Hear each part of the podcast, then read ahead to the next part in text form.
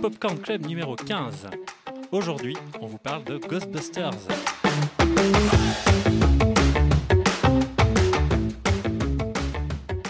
Bonjour Vincent Tozzini. Bonjour Caroline Poisson. Et quand quelque chose d'étrange se passe dans le quartier, qui on appelle Ghostbusters on vous SOS fantôme SOS fantôme SOS fantôme Un peu mou là comme ça, ils sont, Oui, ils sont pas tout à fait chauds là. C'est, Et euh, c'est parce que vous hésitiez. Oui, Donc voilà. aujourd'hui, on accueille deux habitués, mais nous accueillons une nouvelle invitée, une femme, Marie-Sophie Vandendal, je l'ai bien prononcé, Oui, très très bien. une Bravo. fan inconditionnelle de Ghostbusters, qui m'a d'ailleurs offert un magnifique livre sur Ghostbusters, et je suis ravie de l'accueillir ce soir. Mais je suis ravie d'être là aussi. Ensuite, nous avons, bon, on même plus les présenter parce que nos auditeurs sont extrêmement fidèles. Nous avons Christophe. Pourquoi je lis mon truc Je connais vos noms. Nous avons Christophe Cortutz, auteur, aviateur, Stephen King, Il a dit dresseur Je suis un d'Otari. peu aussi. tout- dresseur d'Otari de aussi, effectivement. Dresseur de marshmallow. Et moi, je t'ai pas acheté avec un livre, hein, Caroline. Vrai. voilà. Je suis juste là euh, grâce à, à ma qualité extraordinaire de fan de Ghostbusters. hein, voilà. Exactement. Qu'il a vu au cinéma. Ah, évidemment. Évidemment. Ah, évidemment. Je suis le vieux. Donc, je suis le vieux, donc j'ai tout vu au se la cinéma. pètent quoi. Ouais, voilà. toi, J'ai vu vieux Ben Hur, moi, monsieur, madame, au cinéma. L'origine. Et nous avons Christophe Mavroudis. C'est est bien moi, c'est bien moi. également scénariste, réalisateur, auteur, dresseur de phoques, je ne sais pas. Non, non, je collectionne sport, moisissure et amanite. Voilà. C'est un de mes talents secrets. Ouais, Gutenberg est mort, vous C'est voilà. savez. Intéressant à savoir ça. Alors on ne va pas les lâcher aujourd'hui, ça va, ça promet. Également fan inconditionnel de Ghostbusters, donc je pense qu'en fait Vincent et moi on va partir manger des frites parce qu'il y Mais aura je crois même qu'on va, on, va un peu vous nous. laisser les clés là Ou des marshmallows. Moi, je Ou des propose les marshmallows. J'aurais dû prendre des marshmallows. Ah oui, ça c'est vrai. Voilà. Euh, Ah, mais C'était raccord. hein. ce n'est pas grave, nous allons quand même lancer tout ça avec Vincent. Mais oui, donc euh, voilà, vous l'avez bien compris maintenant, on va parler de Ghostbusters, film de chasseurs de, de fantômes à l'humour décapant. On, va être d'ac- on est d'accord là-dessus. Euh, on précise qu'aujourd'hui, même, je trouve. même un peu graveleux. Mhm. On précise aujourd'hui qu'on va aborder, ben, on va aborder les quatre films. Oui, quatre. On est toujours d'accord là-dessus? Ouais, on est toujours Ouais, d'accord. ouais, on est ouais, d'accord ouais, là-dessus. ouais, Ok, ouais, on est ouais, d'accord. Quatre, quatre films de la franchise, mais avant de commencer et de commencer par le début, puisqu'on va évidemment, on va aborder les films dans l'ordre. Donc on va commencer par ceux euh, écrits par Dana Aykroyd euh, et Harold Ramis et, euh, et réalisés donc euh, par Ivan Redman. Mais avant toute chose, petit passage obligé. Vous êtes au courant maintenant. Et puis bon bah toi, toi Marie-Sophie, tu vas le découvrir. Euh, petit passage habituel auprès de nos invités du jour. Quel a été votre premier contact avec Ghostbusters?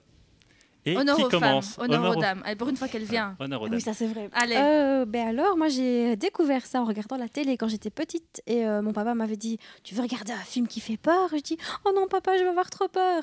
Mais non, tu vas voir, c'est quand même rigolo. Et euh, c'est vrai qu'il avait raison parce que j'ai adoré, j'ai j'ai trouvé ça si mignon et euh, j'ai pas du tout eu peur. Et, euh, et puis le lendemain, je lui dis Papa, on peut aller acheter la cassette? À l'époque où il y avait des cassettes. Et donc, euh, bah, j'ai eu la cassette pour Saint-Nicolas. Et euh, c'est comme ça que ça a commencé. La passion. La, La passion, passion, le feu. tout à fait, tout à fait. Et vous, les En vieux On, on remonte dans le temps en fait là-dessus. Ben, moi j'ai souvent parlé de toutes les, les- tous les films que j'ai découverts en VHS, mais quand on évoque Ghostbusters, on va même carrément parler du film qui m'a fait découvrir la VHS Ah. à proprement parler. Donc en fait, euh, je crois que j'ai dû voir le film. euh, ouais, j'avais pas 10 ans quand je l'ai vu, mais moi je l'ai pas découvert au cinéma. Euh, je l'ai découvert en cassette enregistrée de sa diffusion sur Canal je pense. Et à l'époque, je supportais pas les films d'horreur, mais celui-là, je me disais qu'il y avait moyen que je le regarde parce que c'était des chasseurs de fantômes qui avaient pour métier d'atomiser les Attends, fantômes. attends, attends. Toi, tu n'aimais pas les films d'horreur? Ah non, non, Temps. Oh là. j'ai jusque 12-13 ans, je supportais pas l'idée d'en regarder. Euh, donc, euh, mais SOS Fantôme, c'est, et c'est peut-être même le premier vrai film auquel j'ai voué euh, une sorte de culte du genre, je vois le film, je connais le film par cœur, genre, et avec mes potes, euh, on se le racontait tout le temps, on se ressortait constamment toutes les répliques. Et, euh, et puis bon, bah, après, euh, de là, bah, ça m'a amené à considérer pendant tout un temps Ivan Reitman comme le meilleur réalisateur du monde. Puis j'ai vu euh, Jumeaux. Euh, Bon, enfin ça va. bon. Ou Year One. Tu as vu Year One non, tu n'as pas vu Year One bah, alors voilà. Euh, Tellement jumeaux. Euh, et puis, euh, mais non, mais après, là, il y avait vraiment un rapport extrêmement passionnel à, à ce film-là, euh, et qui, qui continue maintenant, quoi. C'est vraiment, ça fait partie de mes, mes Madeleine de Proust.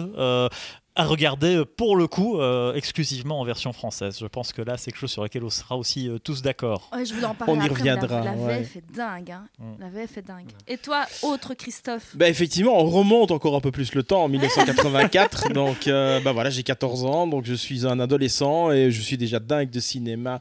Euh, et effectivement, on en avait parlé parce que c'est un film qui avait énormément de succès.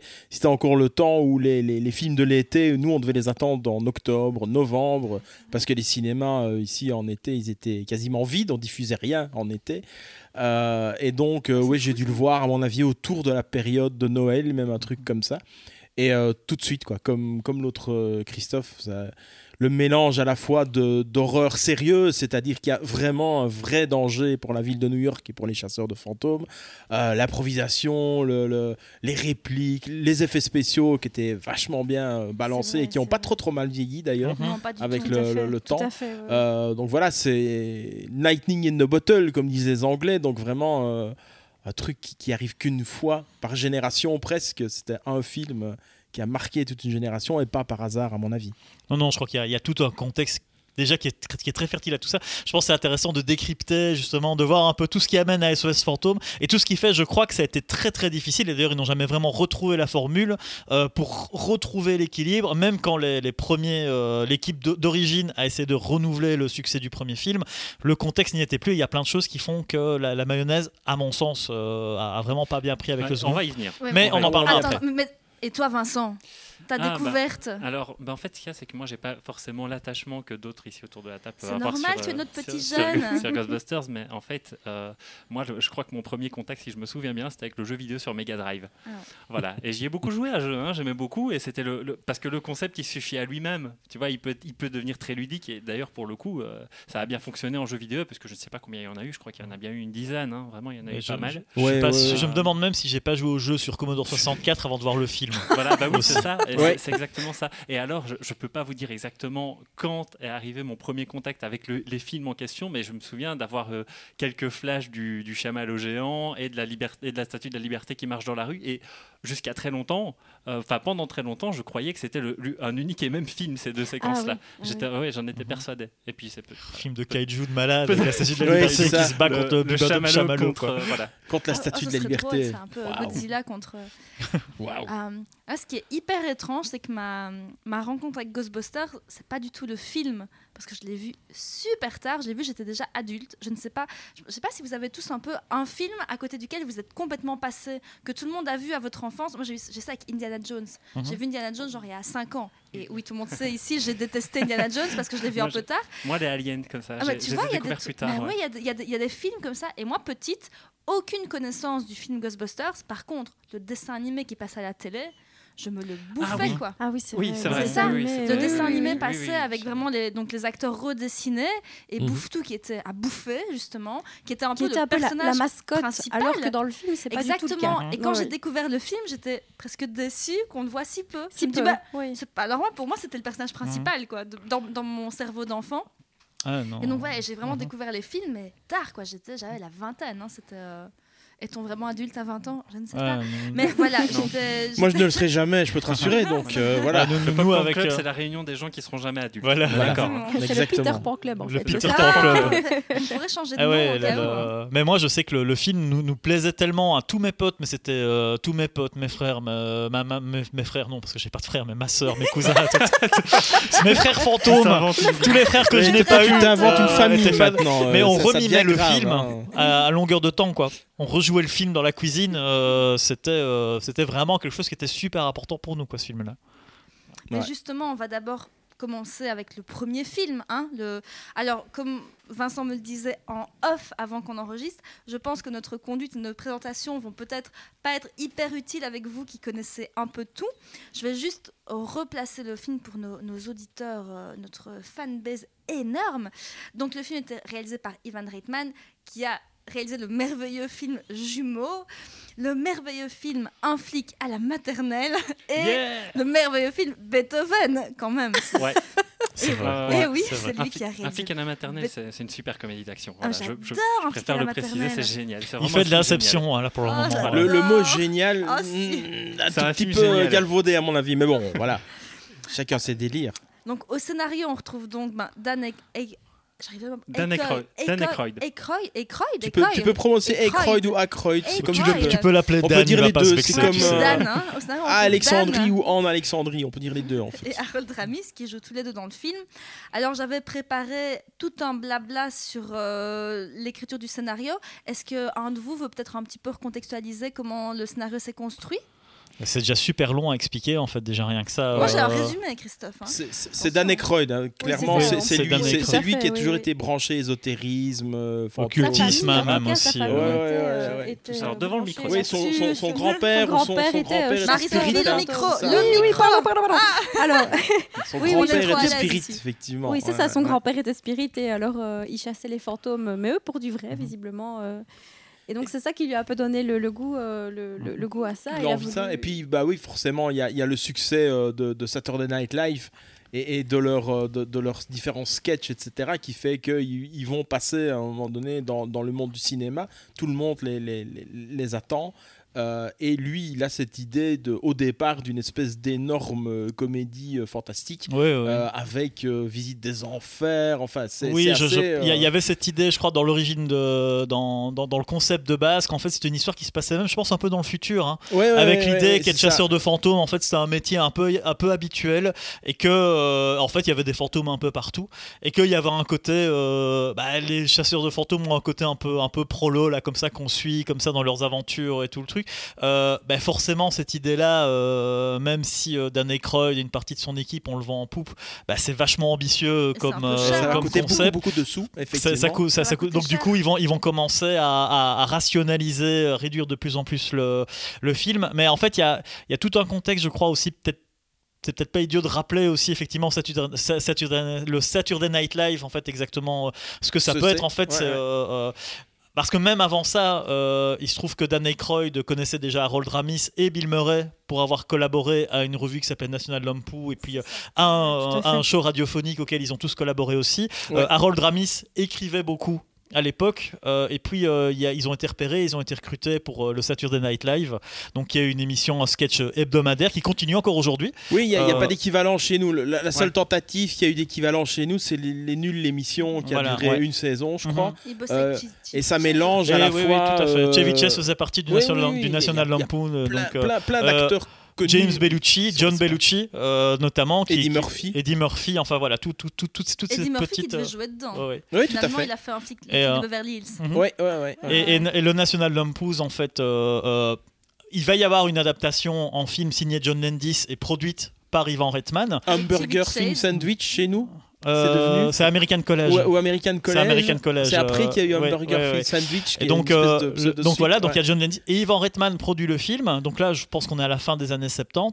Mais Reitman, ce qui est important aussi de préciser, c'est que même si aujourd'hui il est plus connu pour ses comédies, en termes de production, il commence, alors il, il est canadien hein, comme Dan Aykroyd, il commence en produisant les deux premiers longs métrages de David Cronenberg. Euh, et en fait, il, va, il toujours, y- il va toujours y avoir un lien entre Reitman, surtout au début de sa carrière, puisqu'après il va également produire le long métrage animé Métal Hurlant, euh, qui est également une production canadienne et, dont, et dans lequel collabore également, on est en 81, Ce qui est euh, ne Elmer Bernstein, qui est, le, Ouais. qui est le compositeur de, Ghost- de Ghostbusters, et Harold Ramis et John Bellucci qui viennent apporter également leur voix au casting. Donc en fait, et quand je. Quand on voit tout ça et quand je pense qu'en 80, John Landis va aussi euh, réaliser Le Loup-garou de Londres euh, avec Elmer Bernstein à la musique et tout ça, je peux pas empêcher de sentir une espèce un peu de filiation dans le mélange Ouais. horreur, humour, où en même temps on arrive à un point d'équilibre où les deux sont super présents, fonctionnent à plein régime, mais jamais au détriment l'un de l'autre. quoi. Et je pense que cette, euh, cette mécanique, et sans doute le fait que Dan Aykroyd soit vraiment euh, un passionné d'occultisme, va amener aussi euh, une espèce de, de, de, travail de fond sur le côté plus fantastique et horrifique du premier Ghostbusters, qui va vraiment, vraiment pour moi amener le film à être... à être justement l'écran fantastique est tellement bien conçu que la comédie peut s'épanouir à plein régime à avec fait. des gens qui sont super doués Oui. pour la comédie et qui en plus euh, se connaissent, ont l'habitude de travailler ensemble et vont pouvoir se permettre d'improviser des choses absolument que dingues. quelqu'un me fait un résumé du film? Lequel Le premier, premier. film, c'est des Ah, le pitch, le pitch, il est, il est, il est assez facile. C'est, c'est, c'est une bande de, de, de types qui sont à l'université et qui foutent pas grand chose. On leur donne plein de pognon pour faire des, des, des- expériences pas tout à fait sérieuses. Et un jour, évidemment, bah, ils se font avoir. hein, à force de faire des, des- des expériences un peu bancales, on finit par les jeter dehors. Et ils décident de, de- de finalement créer une boîte d'assistance. Et au lieu d'assister les gens pour euh, réparer euh, des, des machines à lessiver ou bien pour s'occuper de la plomberie, bah, ils décident qu'ils vont chasser des fantômes. Et la chance qu'ils ont à ce moment-là, c'est qu'il y a toute une série d'événements euh, particuliers qui, qui se passent à New York et qui sont liés à, à- aux fantômes et à la présence euh, d'un- d'un- d'une espèce de, comment on va appeler ça, de, divinité de sumérienne. divinité Oui. sumérienne, hein, Ouais. sumérienne, Pas pas babylonienne. Pas babylonienne, pas Sumérienne, babylonienne. Attention. Ouais. voilà. Ah non, non, c'est pas pareil. Euh, qui remonte à, à Sumer et, et- et qui veut se réincarner et revenir euh, dans New York. Donc, ils ont quand même beaucoup de bol. hein, parce Ouais. que justement que les fantômes débarquent au moment où eux se font jeter Ils hors de l'université, justement. ça, ils ont. voilà, ils cherchent un boulot Ils et paf. couveuse. Ouais. Voilà, ça, Job in Design aura adoré. Ouais, Voilà. c'est ça, mais ce serait arrivé en Belgique en fait. Ils seraient encore en train de chercher les financements pour leur truc, alors Oui, que oui, Gozer a déjà débarqué depuis 5 ans en fait. hein. Oui, oui, parce que je sais pas si en Belgique tu peux hypothéquer comme ça ta maison. euh, parce que les gens là-bas aux États-Unis, ils ont déjà trois hypothèques sur le dos, si Ouais, je me souviens bien. Et en Belgique, je sais pas si tu peux. C'est assez marrant parce que le côté, quand je revois le film, à chaque fois, ce qui me frappe, c'est justement à quel point on insiste sur le côté euh, on crée notre entreprise et on gère notre entreprise. Alors, c'est Ouais. à petites touches, c'est jamais trop envahissant, Ouais, ouais. mais tout ce côté du genre ouais, mais attends, comment est-ce qu'on va, euh, on va- Je dois hypothéquer ma baraque, euh, attends, on arrive à trouver une caserne, mais elle est pas suffisante pour nos besoins d'énergie. Tout ce côté, la grille, ça va, elle tient Bouf, pas trop. Oui, Pas trop. Euh, quelques petits détails, je trouve, qui sont La super bien voiture vus. aussi, quand il La voiture, la voiture voilà, et qu'il dit bon, je pense qu'il faut changer les freins, Euh, je pense qu'il faut. L'arbre à canne, tout le truc. Tout euh, fait. Ça Et- fera combien Grosso modo 4 briques. Ouais, ouais. Ça va. Même, il y, a- y y des petits détails que je trouve super bien foutus au niveau des effets spéciaux, notamment lors de la première capture du fantôme, donc de Bouffetou.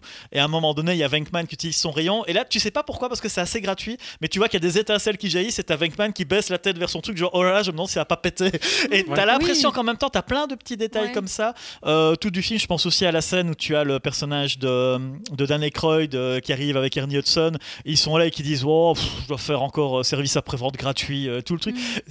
C'est très présent. Sans être jamais une thématique à proprement parler, mais je trouve que ça bien tout le film pour le côté. Ouais, on est un peu, euh, bah ouais, on est Des travailleurs quoi. des on est des pompiers, c'est on des est des pompiers du truc. Quand les flics arrivent et disent, euh, quand, ils, quand les flics reprennent un lui, tu- un lit euh, joué par Rick Moranis possédé Ouais. et qui disent nous on sait pas trop quoi en faire alors on vous le profile. Ouais, ils disent ouais ok c'est notre genre Mais je trouve que tout, tu dis que c'est amené un peu comme ça. Je trouve que là, je l'ai revu Mhm. fin de la semaine passée, le, le 1, vrai 1. On en parlera après de ce que j'ai subi, d'autres. Mais donc, le, je, je l'ai revu et je trouvais que ça allait extrêmement vite, comme si tout coulait de source. oui tu oui les, tu les vois dans la caserne, puis pouf, il y a la, la réceptionniste, pouf, c'est vraiment bam, bam, bam, et tout coule de source en fait pour vraiment laisser la place à, Mais à ça coule de source, mais tu vois aussi qu'il galère un tout petit peu. Tu vois, tu vois qu'il y a l'air, mais tout est installé. toujours. hein. Oui, pardon, pardon. oui, il galère un tout petit Tu peu. Par exemple, euh, quand ils mangent les nouilles et qu'ils disent euh, euh, ce somptueux repas a été payé par notre premier salaire et il n'a plus rien. Ça, je trouvais ça très sympa, le fait de montrer que au départ, euh, il galère un petit peu. Et puis, euh, quand Janine dit on a un client, ça Ouais. c'est génial aussi. Et puis Tu fais ouais, super bien. Merci. Oui. Tu fais super bien, Janine. Merci, est merci. super Ouais, ouais. douée, hein. Ouais, ouais. Mais je, disais qu'en en fait c'est décimé dans tout le film, mais, mais c'est installé de manière très, euh, très évidente. C'est quoi. ça, c'est ça et, je pense que c'est une des caractéristiques du film aussi, c'est un peu cette espèce d'évidence et de fluidité où tous, tous, tous les éléments s'imbriquent. Euh, juste que je trouve, euh, parce que j'adore la musique, hein, bon, je parle souvent de musique de film, mais je trouve que la musique d'Elmer Bernstein, elle, elle amène ce petit côté savant fou. Ouais. Euh, savant fou, détective de l'étrange, comme ça, qui, euh, qui fonctionne du tonnerre en fait. euh, avec ces personnages qui finalement sont des personnages qu'on voit pas très souvent, c'est que ce sont tous des scientifiques. Et je trouve qu'il y a même un peu ce jargon un peu geek à du- qui, qui est super Tout à fait, jubilatoire à oui, entendre. Et où là, on a le personnage joué par Bill Murray, donc euh, Peter dire, on est Venkman. Hein. scientifiques On est d'accord ça ne veut rock'n'roll, rien hein. dire. Non, ça ne sont- veut rien dire. Ils sont rock'n'roll, mais ils sont tous extrêmement bien caractérisés. Ouais. Euh, et notamment, c'est simple hein, là-dessus. et Je pense que euh, moi, par exemple, en même temps, ils sont tellement bien caractérisés que j'ai toujours cru qu'Harold Ramis c'était un intello. Oui, clairement. je veux dire le truc. fait. Ouais, ouais. Euh, Ouais. et que le personnage qu'il était vraiment le personnage d'Egon Spengler quoi Euh, que et, et c'est vrai que je, leur dynamique en- à, à- à eux fonctionne toujours du tonnerre. Ouais. Il n'y a pas un moment où t'as pas l'impression qu'ils sont pas vraiment potes euh, ou que c'est Oui. pas des gens avec t'as envie d'aller bouffer avec eux quoi aussi. Euh, de voir Bank Bankman qui bien fait le con. euh, ouais, Bien ouais, sûr. Ils sont hyper Ouais, bien ouais, écrits ouais, et je trouve qu'ils sont ouais. vraiment bien dans leur rôle parce que même Rick Moranis, tu ne le reconnais pas. Non, Enfin, j'ai- Ah, il est c'est formidable. il est incroyable, ça parce fait que- partie des points forts du film qui son, fait que je- son ce pantalon film. quand il a quand Tu ne le reconnais pas, c'est c'est formidable Je, j'adore je- je le dis souvent, mais Rick Moranis, c'est un des acteurs qui a le plus gros capital de sympathie pour moi, euh, de ma part, euh, parce que je, voilà, je, je le vois quelque part, j'ai la banane, immédiatement. Ça, il me fait rire Ouais, de, ouais. rien qu'à sa, pa- par sa présence, en fait. et c'est l'époque de Chéri j'ai rétréci les gosses aussi Mhm. C'est hein, bien après, hein. ça, ça vient après Ça j'ai rétréci les gosses. ouais. Ouais, Euh, c'est bien après. pour moi. euh, Moi, le premier ouais. contact que j'ai eu avec euh, Rick Moranis, c'était justement Louis Tully. Et pour moi, c'était Louis Tully. Ah c'est mais euh, j'ai eu du mal à le voir après dans d'autres rôles tellement il était évident. Euh, et puis bon, il y, a- il y a aussi bah, la présence de Sigourney Weaver qui amène aussi une. Qu'est-ce une- qu'elle est qui- belle dans Oh, ce elle est si film. belle, oui. Oh oui. C'est, c'est un grand atout charme. Je me suis souvent fantasmé en Matt Damon qui jaillissent d'un, d'un sofa après la fameuse scène, ça, c'est euh, après, la, la- après la fameuse scène, Scène dans le film. On, a, assez- on a envie de lui faire une fouille complète. Hein. Euh, une fouille complète de son, De son appartement. appartement. Ah, oui, oui. Une fouille complète de son appartement. Je précise qu'il s'agit d'une réplique du film. Évidemment. je trouve que cette scène-là, en tant qu'enfant en tout cas, Mhm. c'était choquant parce que ça fait peur pour du Ouais, vrai. ouais, ouais. C'est- Ça, on- Ouais, ça- ouais. ça n'est pas dans le grotesque, ça reste quelque chose qui est super effrayant quand on est petit, de s'asseoir dans le divan et d'avoir des mains comme ça qui sortent de partout, c'est super effrayant. Donc ça, c'était. Oui, euh, surtout pour être ensuite expédié vers une espèce bah, de gigantesque oui, créature comme ça. Les- trash, Et toutes Les- les apparitions des fantômes sont, sont, sont jouées euh, premier degré effrayantes.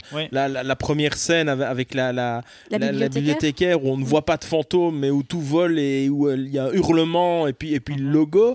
Euh, effectivement, l'enlèvement, les œufs qui. euh, et elle ouvre le frigo Oui, et on entend Ah. Zoul dans le frigo. Enfin, Puis même le, tout, tout est pris chaque fois très très sérieusement. même quand on a Bouffe-Tout, qui est, qui est à la base une caricature de, de John Bellucci, hein, Ouais. qui était décédé quelques Ouais. temps avant, et qui, je pense, devait participer au film. Oui, je suis pas sûr.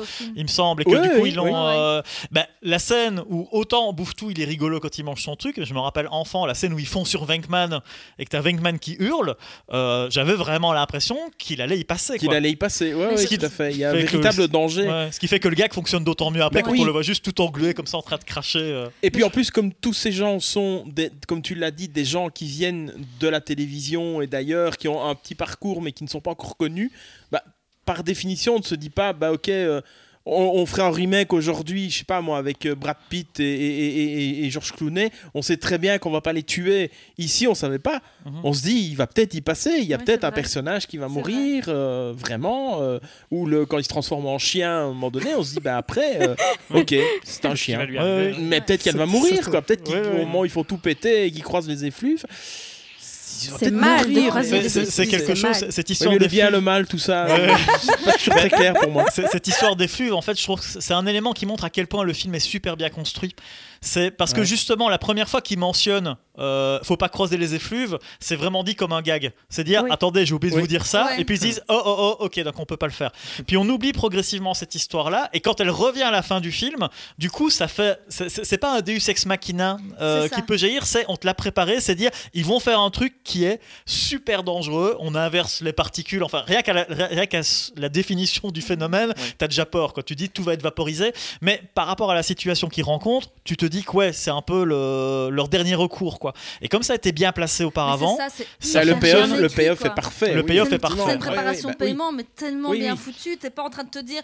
ça- moi, quand on regarde des films maintenant, il se passe un truc. Ça veut dire que ça, on va l'utiliser d'ici 20 minutes. Enfin, tu, Ça, tu c'est vrai, oui, tout à fait. Tout Que à là, fait. Ouais. c'est tellement C'est- hyper bien placé. C'est parce que je pense que ça passe dans des scènes qui ont une autre intensité, donc la formation te paraît anecdotique, alors qu'en fait elle est principale. Après, les grands spécialistes de ça, évidemment, ça va être Robert Zemeckis euh, et Bob Gale avec les Retours vers le futur qui vont caviarder Ouais. leur film de ce genre d'information, mais SOS Fantôme fonctionne déjà sur le même registre. Ouais. Euh, C'est-à-dire Ouais, que quand on réécoute le film plusieurs fois, on se rend compte que euh, tout ce qui leur permet de construire leur pack de protons et compagnie, tout ça est annoncé dès la scène de la bibliothécaire. Ils disent, on re- on- euh, avec ça, on est en mesure de capturer un revenant. On peut, euh, il suffit d'une scène qui pose les bases pour que d'emblée il y ait toute une, euh, une, une construction à partir de ça qui nous amène au final. Et, euh, et je pense que en la matière, c'est vraiment euh, un, un petit modèle de structure. hein. Je pense que quelque chose qui amène aussi énormément de, de tension. J'ai mis ma bouche sur ce truc. Euh, je trouve que je n'aime pas ces bonnettes. Euh, quelque chose qui amène aussi beaucoup de, de, de puissance, je trouve, dans les, les scènes qui font peur. Les effets visuels sont incroyables. Et là, j'ai vu le, le- le dernier là, qui est sorti l'an dernier. c'est tellement plat des Ah mais effets oui, je suis d'accord avec toi. à Alors, est-ce que c'est parce fait, que j'ai cette fait. nostalgie années 80-90 que je trouve que c'était mieux avant? Mais il n'y a rien à faire, ça a l'air tellement. T'as l'impression que tu peux les toucher, quoi. Que C'est assez marrant parce que maintenant, c'est dégueulasse. C'est assez marrant parce que quand on écoute les, quand on écoute Redman dans leurs commentaires audio sur le film, tout le truc, il disait nos, effets spéciaux, on les trouvait déjà ratés, on les a poussés encore plus pour qu'ils aient l'air vintage. Donc euh, ils, Ouais, n'étaient pas ouais. Satisfaits du résultat. Ils étaient pas satisfaits du résultat. Mais je pense qu'il y a peut-être une connotation nostalgique qui aide aussi. Aussi, à... oui, parce qu'ils ont, ils ont vraiment travaillé avec la, la dague dans le dos et, et Ouais. l'épée au-dessus. Il y avait, il y Ça avait a- plein de retard. Il y avait, Ça a été une production extrêmement ça a été une compliquée, production euh, très compliquée avec des budgets assez, Oui, serrés. et, Oui, notamment hein, mais- plein, plein de problèmes en termes de production euh, bah, qui n'étaient Et en pas termes d'organisation, par exemple, je pense qu'il y a une scène dans le 1, quand on les voit courir dans les rues de Manhattan, ils n'avaient prévenu personne. Mhm. Ils n'avaient prévenu personne, ni la police, ni quoi que ce soit. Donc ce sont des vrais passants, Ouais, ouais. ce sont des vraies Mhm. personnes, des, vrais, des vraies voitures finalement. Il n'y a pas du tout de, de, de mise en scène. Ou, euh, et Ouais, ça, c'est écrit dans le livre justement que euh, ça a été tout à fait improvisé. Mhm. Oui, bah, je pense que l'impro. Après, le, je pense que c'est encore une fois, c'était une production qui paraît évidente aujourd'hui, mais quand ils l'ont fait, c'était pas le cas. Déjà, il y avait effectivement euh, un abroglio juridique autour du titre, déjà rien que pour commencer, Ah. Euh, puisque euh, à la base, Ghostbusters, c'était déjà une série live. qui En noir et existait, blanc, ouais, ouais, en noir et blanc, qui racontait des histoires de chasseurs de fantômes. Euh, alors le titre existait. Euh, maintenant, le Dan Aykroyd tenait au titre Ghostbusters, mais comme ils n'étaient pas sûrs d'avoir les droits pour quand le film sortirait, ils ont tourné plusieurs fois plusieurs scènes avec des titres alternatifs, euh, Ghost Mashers, Ghost Breakers et tout ça. Donc, ça n'a fait que complexifier encore le- un tournage, dont à un moment donné, euh, euh, euh, ils n'étaient même pas sûrs de le faire, puisque je pense que bon, Bill Murray a toujours été un personnage assez particulier, et je crois qu'avant le tournage, Bill Murray s'était engagé à faire le film, et puis les mois qui précèdent le tournage, plus de nouvelles. Ouais, non, il, Il est en Europe, Oh mais c'est tout ce qu'on sait. On ne sait Et pas. et pas la date va de tournage Le premier jour approche. de tournage, on ne sait pas s'il Ouais, va Il y a Ivan ouais, Reitman, ouais, toute l'équipe se disent qu'est-ce qu'on fait s'il vient pas quoi. Et par contre, le premier jour, il débarque, il est là. Premier jour de tournage, il arrive, mais sans avoir prévenu personne. Il est. Mais Il ne pas respecte, WhatsApp il ne à respecte l'époque. rien, c'est-à-dire qu'il ne respecte aucun dialogue, que lui, il y va un peu euh, au talent. Ouais, ouais. Et euh, c'est ça aussi qui fait. ça euh, marche. Oui, oui, c'est ça. Le- dans- la, dans truculence du. Ouais, de- ouais. oui, c'est Et dans, ça. dans- dans le premier film, je pense aussi que c'est quelque chose, notamment par rapport au personnage de Venkman, c'est que je pense qu'à ce moment-là, euh, Bill Murray, il, a, vraiment envie d'en découdre en fait avec ce qui se passe, avec le personnage, avec tout ça. Je crois qu'il croit, croit vraiment dans le truc, il lui donne une énergie qui fait que Venkman, même dans ses comportements les plus orduriers, t'es automatiquement sympathique. Et je, je- pense que c'est un, un mélange qui n'est pas évident à obtenir. Ça, je ne sais pas, parce que je, je pense à un de mes amis qui est aussi fan que moi, d'ailleurs, je le salue, Moubarak. Euh, il, il me disait que lui, euh, il dit Mais j'ai horreur de son personnage. Pour moi, il trahit ses copains, euh, il est toujours en train de se, de se foutre d'eux, euh, il n'est pas du tout crédible. Je pense qu'il y a vraiment deux écoles. Moi, il me faisait rire et je, je l'adorais. Et puis, je, je pense à, à- à- à cet ami qui adore aussi Ghostbusters qui me dit Mais comment est-ce qu'on peut le supporter quoi?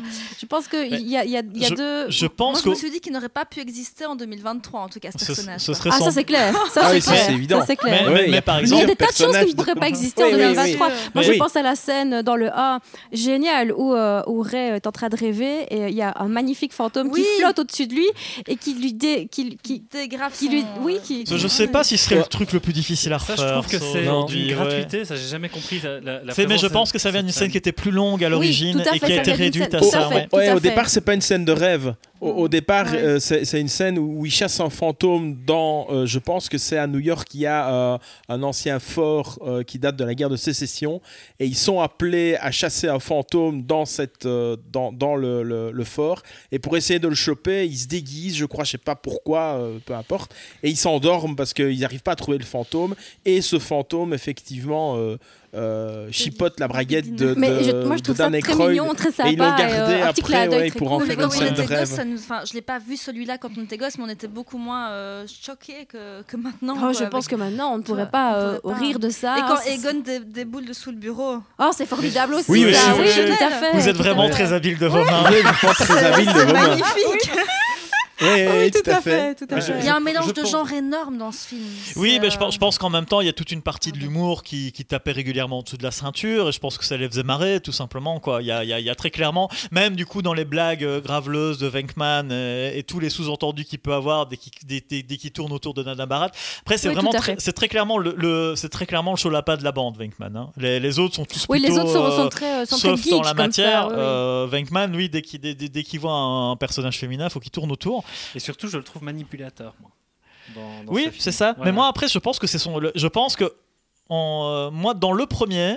J'ai aucun problème à le trouver sympathique. Alors que paradoxalement, dans le deuxième, je commence à avoir plus de, de problèmes avec, euh, avec Venkman, je avec le Bill Murray. mignon dans le deuxième. Euh, avec le- Bah, moi aussi, moi aussi. Mais, mais je trouve que dans le premier, en fait, c'est. Bon, bah, c'est un sale type. Il t'est présenté comme un sale type au début. En fait, il n'y croit pas une seule seconde. Et puis quand ça commence à rapporter du pognon, Ouais. il, il est là quoi.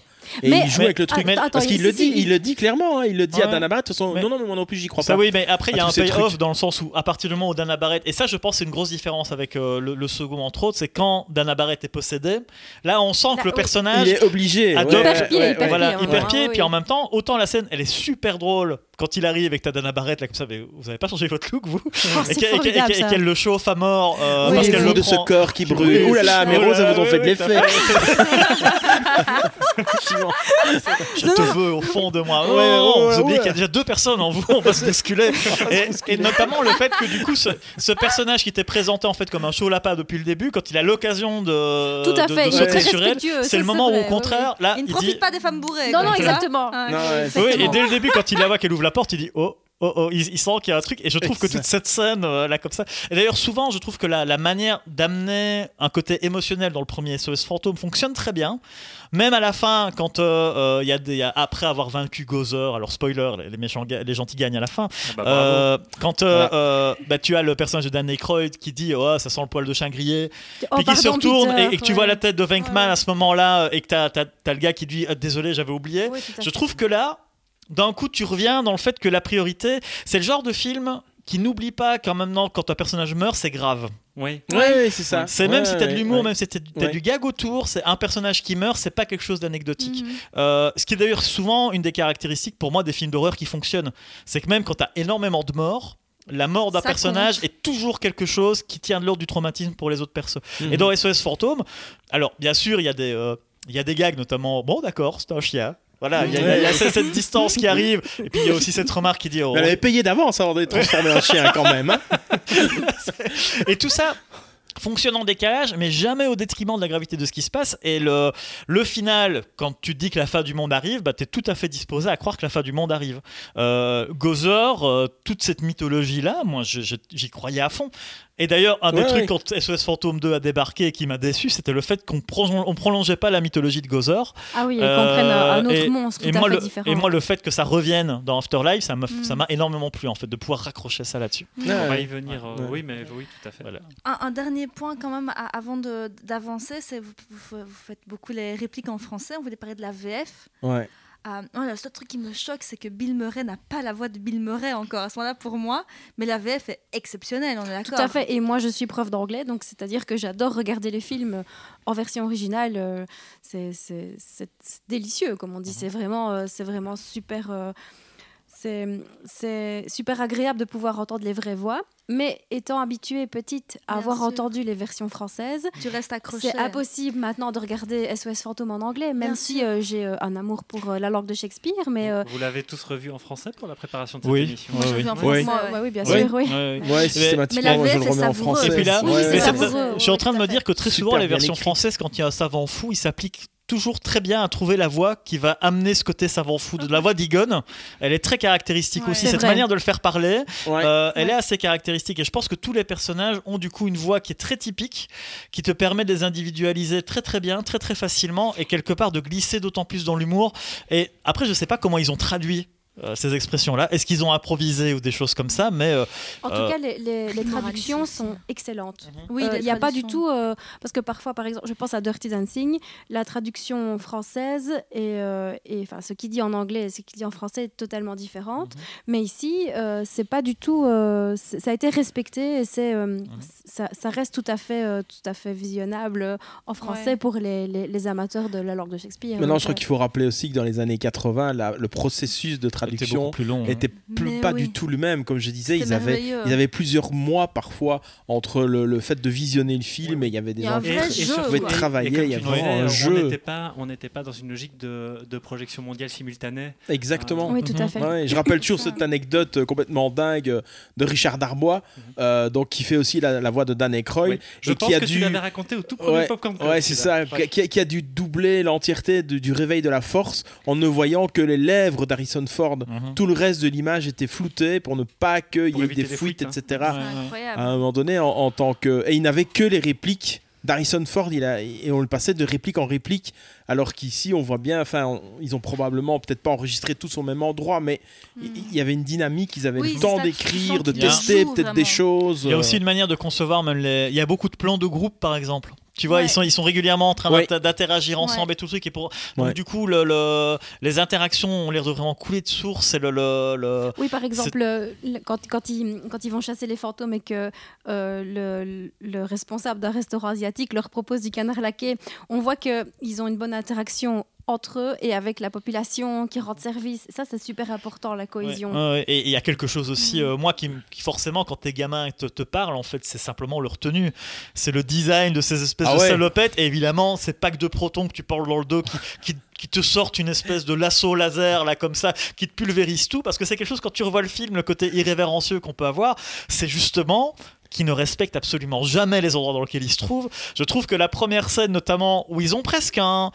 Bah, un plaisir de gamin à Ah péter à cet tout- hôtel ah de oui, luxe. fait. Attends, attends, attends, attends, je retire la nappe. J'ai oui. toujours rêvé de faire ça. Il n'y a pas une fleur qui a bougé. Et, et que tu vois, on casse tout, on prend, la, on prend la table, on fait tout péter. Et quelque part, tu peux pas. Tu, tu vois, c'est- le côté film de sale gosse. T'as pas envie que ce soit. euh, c'est pas des gens modèles, les Ghostbusters. Mm. C'est quelque chose que j'aime, Ouais. justement. Ouais, non, c'est des. euh, Et leurs costards sont souvent sales. Ils ont Ouais, toujours, ouais, voilà, Et leur costume, il y a un restes, tuyau euh, pour faire pipi au cas où ils ont trop peur aussi. Ça, c'est Ouais, ouais, ouais. dans la, la, design des costumes. ouais, Ah bah ouais.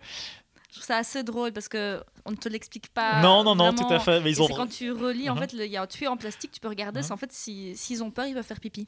Voilà. Je trouve ça Oui, et assez puis- dans le livre. Ouais, Il y, a, ouais, il y a le ouais. côté, il y a le côté savant fou évidemment avec plein de gadgets dont tu ne sais même pas à quoi ils servent ni vraiment à quoi ils fonctionnent. T'arrêtes à un moment donné quand ils cherchent Bouffetou euh, justement dans la première scène où les SES fantômes dev- deviennent les SES fantômes où il a une espèce de, de- de jeu de lunettes sur la tête qui n'ont pas l'air de servir à grand chose puisque tout le monde voit ce qu'il voit. Ouais, ouais, ouais, bah oui. Euh, Ouais. Mais c'est là et après il y a encore ils vont être euh, il y a des con- voilà il y a des conjonctions de hasard qui sont super chouettes notamment dans cette scène. C'est des micro détails mais c'est tellement bien que ça reste Euh, la scène où la première fois où il voit Bouffetou où il se retourne et où il a une clope au bec qui reste accrochée à sa Ah, ça, lèvre oui, en ça, pendouillant c'est plein de trucs à un moment donné tous ces détails amènent toujours un peu une, une note de saveur en fait euh, euh, à- au, au film et le- il en regorge quoi là-dessus euh. Ouais, bah oui.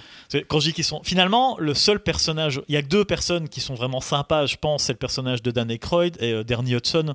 Ouais, ouais. Parce que même Egon Spengler, c'est il a un, c'est un autiste Asperger, quoi, je veux dire. hein. Tout à C'est- Ouais, ouais, tout à- oui, oui, il y a une espèce de distance avec les, Ouais, ouais, ouais, ouais, ouais, avec les ouais. autres. Vous êtes si bon de vous occuper de ce pauvre homme. Ce qui me touche Ouais. chez vous, c'est votre humanité. Je doute qu'il s'agisse d'un humain.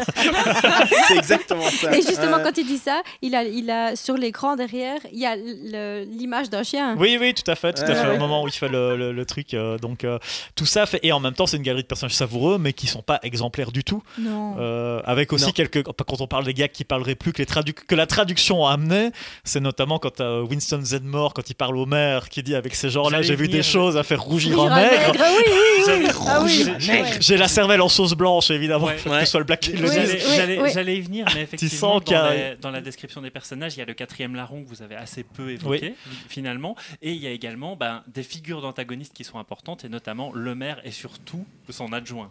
Oui Donc, je ne sais Ah. pas si vous aviez euh, des Pas son adjoint. Walter Peck, tu Euh, veux dire. ouais, oui, son- Oui, oui, oui. Ça, c'est le, respons- responsable Ah de oui, la. non, ça, ça, c'est dans le deuxième. c'est dans le pardon. deux, là, c'est dans le 2 oui tout à fait mais c'est marrant parce que Dans le premier, c'est le responsable de le- l'environnement. Il est formidable. Je trouve que ce type-là, il a toute sa place ici en 2023. Le- Mais d'ailleurs, L'emmerdeur il joue- il qui vient dans se mêler des choses près qui ne regardent pas et qui, vient tout gâcher. mais d'ailleurs, oui, ça c'est après le, gars après avoir tourné dans SOS Fantôme, j'ai oublié le nom du comédien, mais il a joué un autre célèbre d'emmerdeur dans, dans Piège de cristal. William Atherton. William Atherton, Rendons mais- à César ce qui appartient Voilà, mais c'était, il y avait des gens qui voulaient vraiment lui péter la gueule dans la rue quand ils le voyaient. Après, ils disaient c'est toi qui as fait péter les SOS fantômes, quoi. Et qui a euh, emmerdé John McClane en plus. euh, voilà, qui avait rien Donc, euh, demandé. mais c'est vrai que quand tu le revois, lui, il est vraiment.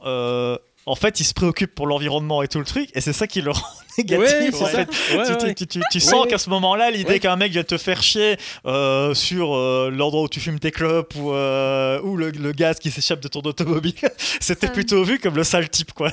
tu Ouais. vois, c'est le mec qui m'empêche de respirer comme je veux. Euh, euh, et et c'est vrai que bon, bah voilà, après, ça n'empêche pas que ce soit super drôle et tout le truc, mais c'est marrant de voir à la distance, on de se dire, ouais, non, l'emmerdeur de service, celui qui va faire exploser SOS Fantôme et qui va les, qui va, qui va les amener à devenir SOS chômage, comme ils le disent dans le film. Ah oui, Bah, c'est En qui fait, dit ça. c'est- c'est l'écolo de service, quoi. Oui. C'est tout à ouais. fait. Ouais, ouais, tout à fait. Le scribouillard. Voilà, c'est au niveau des personnages euh, du premier film. euh, ça, voilà, vous avez fait le tour. euh, on peut passer au deuxième? De toute façon, on va continuer à parler de nos, nos Voilà. chasseurs de fantômes préférés via le 2. hein. C'est ça. Oui, de toute Donc, façon. Oui, tout Il à y a, il y a fait. juste un, un point VF rapide sur Oui. le 2. J'ai oublié le nom du personnage. Je l'ai rega- je l'ai re-regardé avant-hier. Le peintre. Le... Yanoche. Yanoche. Yanoche. Yanoche Poa. Yanoche Poa. Mon Dieu. Ah, c'est formidable. c'est Catastrophe exceptionnelle en fait. Oui, oui, C'est, c'est euh, Ouais. Il joue dans Ali McBeal, là, lui. Oui, euh, mais- c'est, mais oui, bah bien Ali sûr. Et dans Le Dragon du Lac de Feu, où il joue le héros. euh, Oui. Il joue dans le- plein de films en fait, mais Ouais. souvent en- pas en, premier rôle. Peter Non, non, non, non. McNichol. Il était le premier Peter rôle du. Dragon du Lac de Feu. Ah, mais ça, j'ai pas Voilà. vu. Mais on Et va donc, laisser si on euh, passe, bah, si- donc, peu. si on passe euh, à Ghostbusters 2, bah là, je, à nouveau, je vais. J'ai le droit de manger mon prie, pendant. C'est gentil. Je, je vais vous renvoyer la balle très vite. En Attends, gros, attends, je, attends, je fais du bruit. bah, vas-y, fais-le. Voilà, comme ça, vous savez qu'elle est vraiment en train de manger un J'ai j'espère que ça va être bon. Ouais. Voilà, ouais, ça va être très bon. Euh, donc en fait, en, en gros, en gros, cinq ans après, on prend la même team et on recommence. En tout cas, en termes de création, on a toujours les, les mêmes personnes au scénario, les mêmes personnes, enfin la même personne à la réalisation. Ce Ghostbusters 2, euh, qui va me le résumer Eh ben oui, c'était moi. Donc, euh, comme, euh, comme tu l'as dit, on prend les mêmes, on recommence, sauf que euh, ça se passe cinq ans après et qui sont un peu has-been. Donc, un- ils sont un peu considérés comme étant des, euh, bah, f- des escrocs finalement et des gens euh, qui, euh, dont, dont personne ne veut plus entendre ville- C'est une parler. qui a la mémoire courte. Exactement, exactement. Et on le voit tout de suite parce que euh, ils sont, on, on voit Winston et, et Ray. Et euh, ils, a- ils arrivent à un anniversaire et euh, ils, ils disent à la, à la- à la dame ils sont hauts comment? Et la dame dit ils sont hauts comme ça. Oui. Et donc on s'attend, nous, spectateurs, à avoir, des, fantôme, oui. à voir des fantômes. Mais en fait, c'est plein de petits gamins. Et euh, les petits gamins, bah, ils sont assez infernaux, assez méchants. Quand ils doivent appeler, quand ils doivent chanter une chanson, bah, c'est Musclor qui veut l'appeler. C'est pas du tout Ghostbuster. Qui c'est qu'on appelle? Musclor, Musclor. Donc ça donne déjà le ton du, du film. Et ensuite, il y a Dana Barrett qui va faire appel à Egon parce que euh, son lordo s'est mis à rouler tout seul en plein Manhattan parce que le lordo a été les roues sont ont, trempé dans du slime. Et moi, j'ai trouvé le 2 formidable parce que justement, euh, il y, a, toute une ambiance différente que dans le 1. Euh, on arrive ensuite au musée où il y a Vigo, le prince des Carpates, euh, qui prend vie, qui a pris possession. euh, Donc ce Vigo qui est une, une- un, un tableau. tout la à base, fait, hein, faut- tout faut à fait, et un, tableau. Pour ceux qui euh, n'ont pas vu le film. oui. Pourquoi et, est-ce euh, qu'ils nous écouteraient alors. C'est la seule réaction à avoir, en fait, c'est la Oui. bonne réponse. Pourquoi vous êtes là? Allez voir le Ouais. film et puis vous Allez voir le revenez. film, puis revenez écouter. Non, restez, restez, C'est un on a des podcast. Et donc euh, Dana, euh, Dana va chercher, euh, va chercher de l'aide auprès des Ghostbusters. Elle renoue avec, euh, avec son ancien amour, c'est-à-dire Bill Murray, Peter Wackman. Et, euh, et, et tout, tout se passe, euh, tout se passe au musée. Et euh, ce qui est vraiment, ce que je trouve vraiment vraiment super bien dans ce, dans ce deuxième volet, c'est la panique autour de... C'est ce que je disais tout à l'heure avant, avant qu'on enregistre. euh, c'est le fait que le slime arrive en ville et que euh, on voit la, la- la panique autour, euh, autour de la ville, autour des gens. Moi qui adore les animaux, qui est contre la fourrure à fond, j'adore la scène où la vieille marche dans, dans le slime et que son manteau de fourrure prend, prend vie. Et on voit euh, tout- toutes les petites, euh, je ne sais pas si c'est des petits renards ou C'est euh, des je des petits visons, c'est ça. C'est la Euh, et alors, la, la la- vision. la petite précision aussi, c'est que donc, tu parles de slime, c'est qu'en fait, il y, a une- il y a une rivière de slime qui coule sur la ville, et il se trouve que cette rivière de slime, comme le dit Egon, elle est psychoréactive. Tout à fait, mais elle, est, elle a été chargée négativement. Donc c'est toutes les énergies négatives de la ville qui qui sont chargés euh, dans le slime et alors tout se déverse sur la ville et tout le monde. euh, Et alors c'est la scène de panique, c'est euh, le, le banc public qui attaque les gens. Alors le truc formidable et je trouve que c'est c'est vraiment l'humour est génial. Le Titanic qui arrive, Oui, oui. ça c'est formidable. Et la réplique. Et la réplique, ah bah Mieux vaut tard que jamais. Mieux vaut tard que jamais. c'est formidable, oui, c'est génial. Qui vous a attaqué Ouais. le banc public, le banc public? Oh non, c'est c'est- et oui, oui, j'ai trouvé ça et c'est ce qui m'a manqué dans, dans le troisième volet, mais on en parlera tout à l'heure. Et, euh, puis j'ai beaucoup aimé la musique de Glenn Frey, euh, euh, Flip City. euh, que je chante souvent sous la douche, j'avoue. Oui, c'est vrai qu'après, il y a quelque chose, tout- tous les SOS fantômes, en tout cas surtout les deux premiers, utilisent énormément de morceaux pop Ouais. euh, pour, euh, pour, pour, pour rythmer leur, leur truc. Mais je préfère la BO du premier. La deuxième me fatigue un peu. faut les savoir oreilles. après que pour ceux qui ne savent pas, il y a un problème de plagiat sur le titre principal, hein, Ghostbusters. Ah Ouais, ouais, ouais, savais pas, moi, oui, ça. oui, oui, si, si, si, si, si. En fait, le Huey Lewis qui avait composé la- la- la- le, le morceau euh, Ouais. euh, Power of Power Love. Power of of Love Love. de, de Retour vers le futur, en fait, a fait un morceau quelques mois avant euh, qui est très très similaire. Et d'ailleurs, euh, il a attaqué, euh, il a attaqué Ray Parker. Euh, ils ont obtenu un accord sous euh, euh, une forme de donne- j'ignore les termes exacts, mais Yoel Ellis ne pouvait pas parler en fait euh, de ça et il a fini par lâcher le morceau au début des années 2000. Ah ouais. Euh, Je savais pas du tout, et moi, donc, ça, euh, si, si, je pourrais vous faire écouter les morceaux après si vous voulez, Ah vous allez oui, voir, oui, c'est oui, assez, euh, révélateur. Mais bon, en même temps, il y avait là pour le coup, dans la manière de populariser le film, effectivement, l'utilisation de morceaux pop et de beaucoup dans la structure des films, de ce qu'on appelle les montages. Donc, c'est ces séquences, c'est les Anglais qui appellent ça montage, euh, où euh, on a euh, plusieurs semaines d'action qui sont résumées en une minute, Grâce- montées de manière très clipesque, en fait, avec une seule musique Une seule qui musique. fait le liant comme ça. Et les SOS fantômes ont les deux premiers, Rocky, en tout hein. cas, des scènes de, de Évidemment. montage, évidemment, Évidemment, inspirées ouais. de. Oui, les montages de Rocky. Ouais. Mais moi, j'ai oui, j'ai un attachement particulier peut-être pour SOS Phantom 2 aussi, parce que bah, là aussi, je l'ai découvert au, au- au cinéma. Mais euh, ce qui, ce qui me manque, justement, on parlait tout à l'heure du côté irrévérencieux du, du premier. Ici, on a quand même un peu l'impression que l'irrévérence est un peu forcée. Et alors, euh, Christophe l'évoquait tout à l'heure avant, avant l'en- l'enregistrement aussi, euh, puisque le dessin animé a eu énormément de succès euh, entre les deux films, parce qu'il a quand même fallu un certain temps déjà pour convaincre euh, Bill Murray, qui s'est laissé convaincre, mais qui après a râlé. euh, Oui, à en fait, Bill, en Bill disant Murray que- avait après, après le premier SOS Fantôme et la notoriété qu'il a eu, il, a- il s'est lancé, il a, il a co-réalisé un long métrage qui a bien bien marché et il s'est senti complètement prisonnier du succès des, So- des So- des SOS Fantôme. Il a même mis sa carrière en suspens pendant 4 ans et il est revenu avec Fantôme en fait un an avant Oui. SOS Fantôme 2. Oui. Et euh, une des raisons pour lesquelles euh, Ghostbusters 2 a mis du temps à se faire, c'est justement qu'il n'arrivait pas déjà à l'époque à retrouver un accord entre tous les participants du premier, parce que le il devait- il devait se- les, les- les pouvoirs créatifs du premier film devaient tous se mettre d'accord sur la suite. Euh, et là, euh, effectivement, ça a été très long que, bah, déjà, euh, effectivement, pour que Bill Murray revienne déjà à l'époque. euh, et voilà. Et, et- et voilà, et, et donc le, le- les dessins Devant le micro, animés, les dessins animés ont eu un- énormément d'im- d'im- d'importance sur euh, les dessins animés ont eu énormément d'importance euh, par rapport à, à- à ce 2 et, et là effectivement on n'a plus peur parce que même au niveau du design des fantômes etc ils ressemblent un peu à des à, à- à- à tous à des à- à des personnages de dessins animés plus que des personnages effrayants Euh, Oh, on a oh, un non, peu ça, l'impression que le parce que quand ils sont quand ils sont dans le quand ils sont dans le sous-sol euh, avec Winston, Ray et Oui, les têtes décapitées qui flottent, ça c'est vrai. franchement, c'était pour l'époque, ça a c'était super effrayant. Ouais. Ce qui est fou, c'est que ça a été retourné après. C'est Mhm. un reshoot parce qu'ils se sont rendus compte effectivement qu'ils étaient peut-être un peu trop soft Ouais, ouais. Ah et oui qu'il fallait. Ah oui. Oui, en Ah fait, ça a été fait, il y a tourné eu dans un. il y a eu beaucoup de nuit, problèmes. euh, il y a eu beaucoup de euh, problèmes en fait sur la. En fait, à un moment donné, il, y a- eu pas mal de temps. Ils ont pas mal ramé sur l'écriture. Apparemment, Harold Ramis et Danny Crow ont passé un an à, à travailler sur le scénario, donc ça a été très très long. Euh, c'est Harold Ramis qui a amené euh, cette idée d'une substance psychoréactive parce que je pense qu'à ce moment-là, est-ce qu'il voulait amener un peu plus de fond à la comédie aussi du genre non j'ai quand même envie de porter un... C'est un excellent fond de, de, de, de parler d'énergie psychoréactive, négative. moi c'est qui- un des problèmes que j'ai avec le film pour le coup Ah oui, c'est Euh, vrai. Ah non, c'est ça c'est vraiment, moi, c'est vraiment un des gros problèmes que j'ai Ah avec le oui. film. Après, Harold Ramis, après, faut pas oublier qu'il va devenir un réalisateur extrêmement talentueux, notamment avec Un jour sans fin.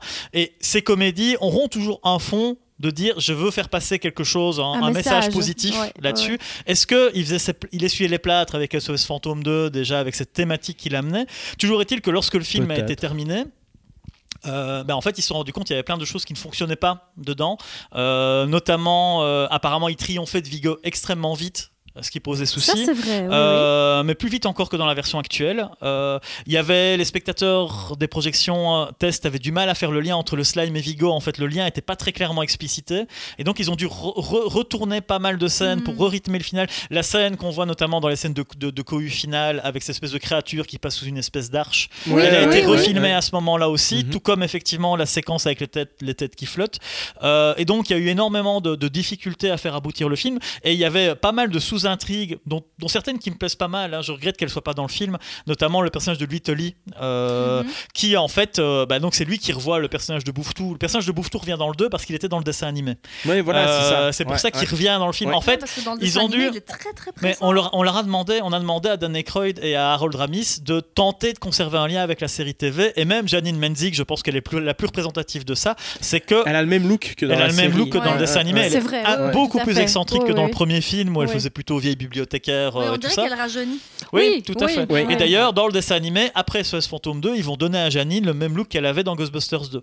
Et euh, Louis Tully, en fait, apparaissait dans le dessin animé aussi à la fin d'une des saisons et notamment dans le film il y a l'idée euh, que euh, quand il voit que Bouffetou est en train de hanter le- la caserne euh, en fait il pique un pack de protons et il essaye, il essaye de le capturer en fait Hmm. Bien avant que dans la fin du film on le voit lui aussi se, se- se convertir entre guillemets en chasseur de fantômes Hyper touchant cette scène. oui, bah c'est J'adore. ça, mais c'est- c'est moi de mon côté, ça fait partie des choses que j'ai beaucoup de problèmes avec SOS Phantom 2. hein, Après, Mm. euh, c'est c'est beaucoup plus. Moi, Mais il je- faudra que tu me reparles du fait que toi, tu n'aimes pas le- la symbolique parce que justement, moi, je trouve ça formidable qui, qui est une symbolique d'abord. Donc, la, la- la- le slime qui est psycho psychoréactif et qui a été chargé négativement avec toutes les énergies négatives que la ville peut En fait, contenir. ce a de Et puis marrant, ensuite, ce qui- je- ce que je trouve, trouve formidable, c'est le fait de trouver un symbole pour pouvoir contrer cette. Mhm. euh, oh, je trouve ça, je trouve que ça a un fond et une morale terrible. C'est Oui, ça que j'aimerais bien avoir ton avis. Mais c'est euh, parce que justement, quand j'ai vu SOS Phantom 2 notamment, et j'avais 12 ans la première fois, et je le dis encore maintenant, c'est un des films qui m'a le plus déçu en salle, euh, Oh là là. et notamment à cause de ça. C'est que j'avais pas envie de voir un SOS Fantôme pour qu'on fasse une pour qu'on fasse une leçon de morale en fait. C'est j'avais Ah, toi, tu aimais bien les, vilains gamins. j'aimais le côté de- de- vilain de- gamin oui, qui pétait ça, le truc. premier, Et cette c'est ça. idée-là d'avoir Ouais. un slime qui réagit aux émotions négatives, qu'on peut convertir en slime positif en lui faisant écouter de la chouette musique. euh, Oh, et- Jackie Wilson, en- oui. En fait, le truc, c'est que. C'est- Mais j'ai- en fait, le truc, c'est que j'ai- jamais, j'ai jamais marché dans ce côté-là du film, en fait. Jamais. Oh. Et même maintenant, alors que j'ai un tel attachement au premier film qu'à chaque fois que je revois le 2, je me dis, cette fois-ci, tu vas plus l'aimer, tu vas voir. Hmm. Et ça ne marche jamais.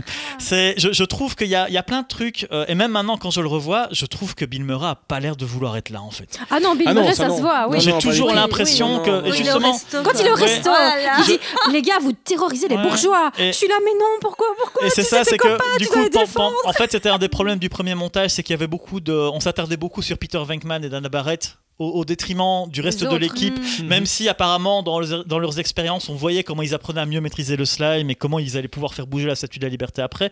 Mais en fait, on sent que quelque part Bill Murray est désolidarisé du reste du groupe, presque on va dire. Il y a, il y a Ouais. très peu de moments finalement, on a l'impression qu'ils s'éclatent tous ensemble. Il y a le moment où, Ça, il, vrai. où il fait son gag, euh, le toaster parano-cannibale, là, Tout comme ça, fait, où là d'un coup oui. t'as l'impression Ouais, de ouais. retrouver les potes qui jouent ensemble. Et c'est des petits moments que j'aime bien, mais dans l'ensemble, euh, en fait je trouve même que le film est pas spécialement drôle. Euh, Oh non, tu peux pas dire ça. Non, vraiment, je Oui, vrai je, préférais dire le contraire. hein. je préférais dire le contraire. hein, Il vraiment le côté irrévérencieux. Un peu comme tu dis, coup, de pied, coup de pied dans la, dans la fourmilière. Et, le- et- et en termes de, Il de, est- de stru- ouais. de structure narrative, il y a pour moi quelque chose qui me pose problème. Et là, c'est plus, c'est qu'en fait, là où dans le premier film, et même dans les films, et même dans, dans, dans le dernier Afterlife, on, on est.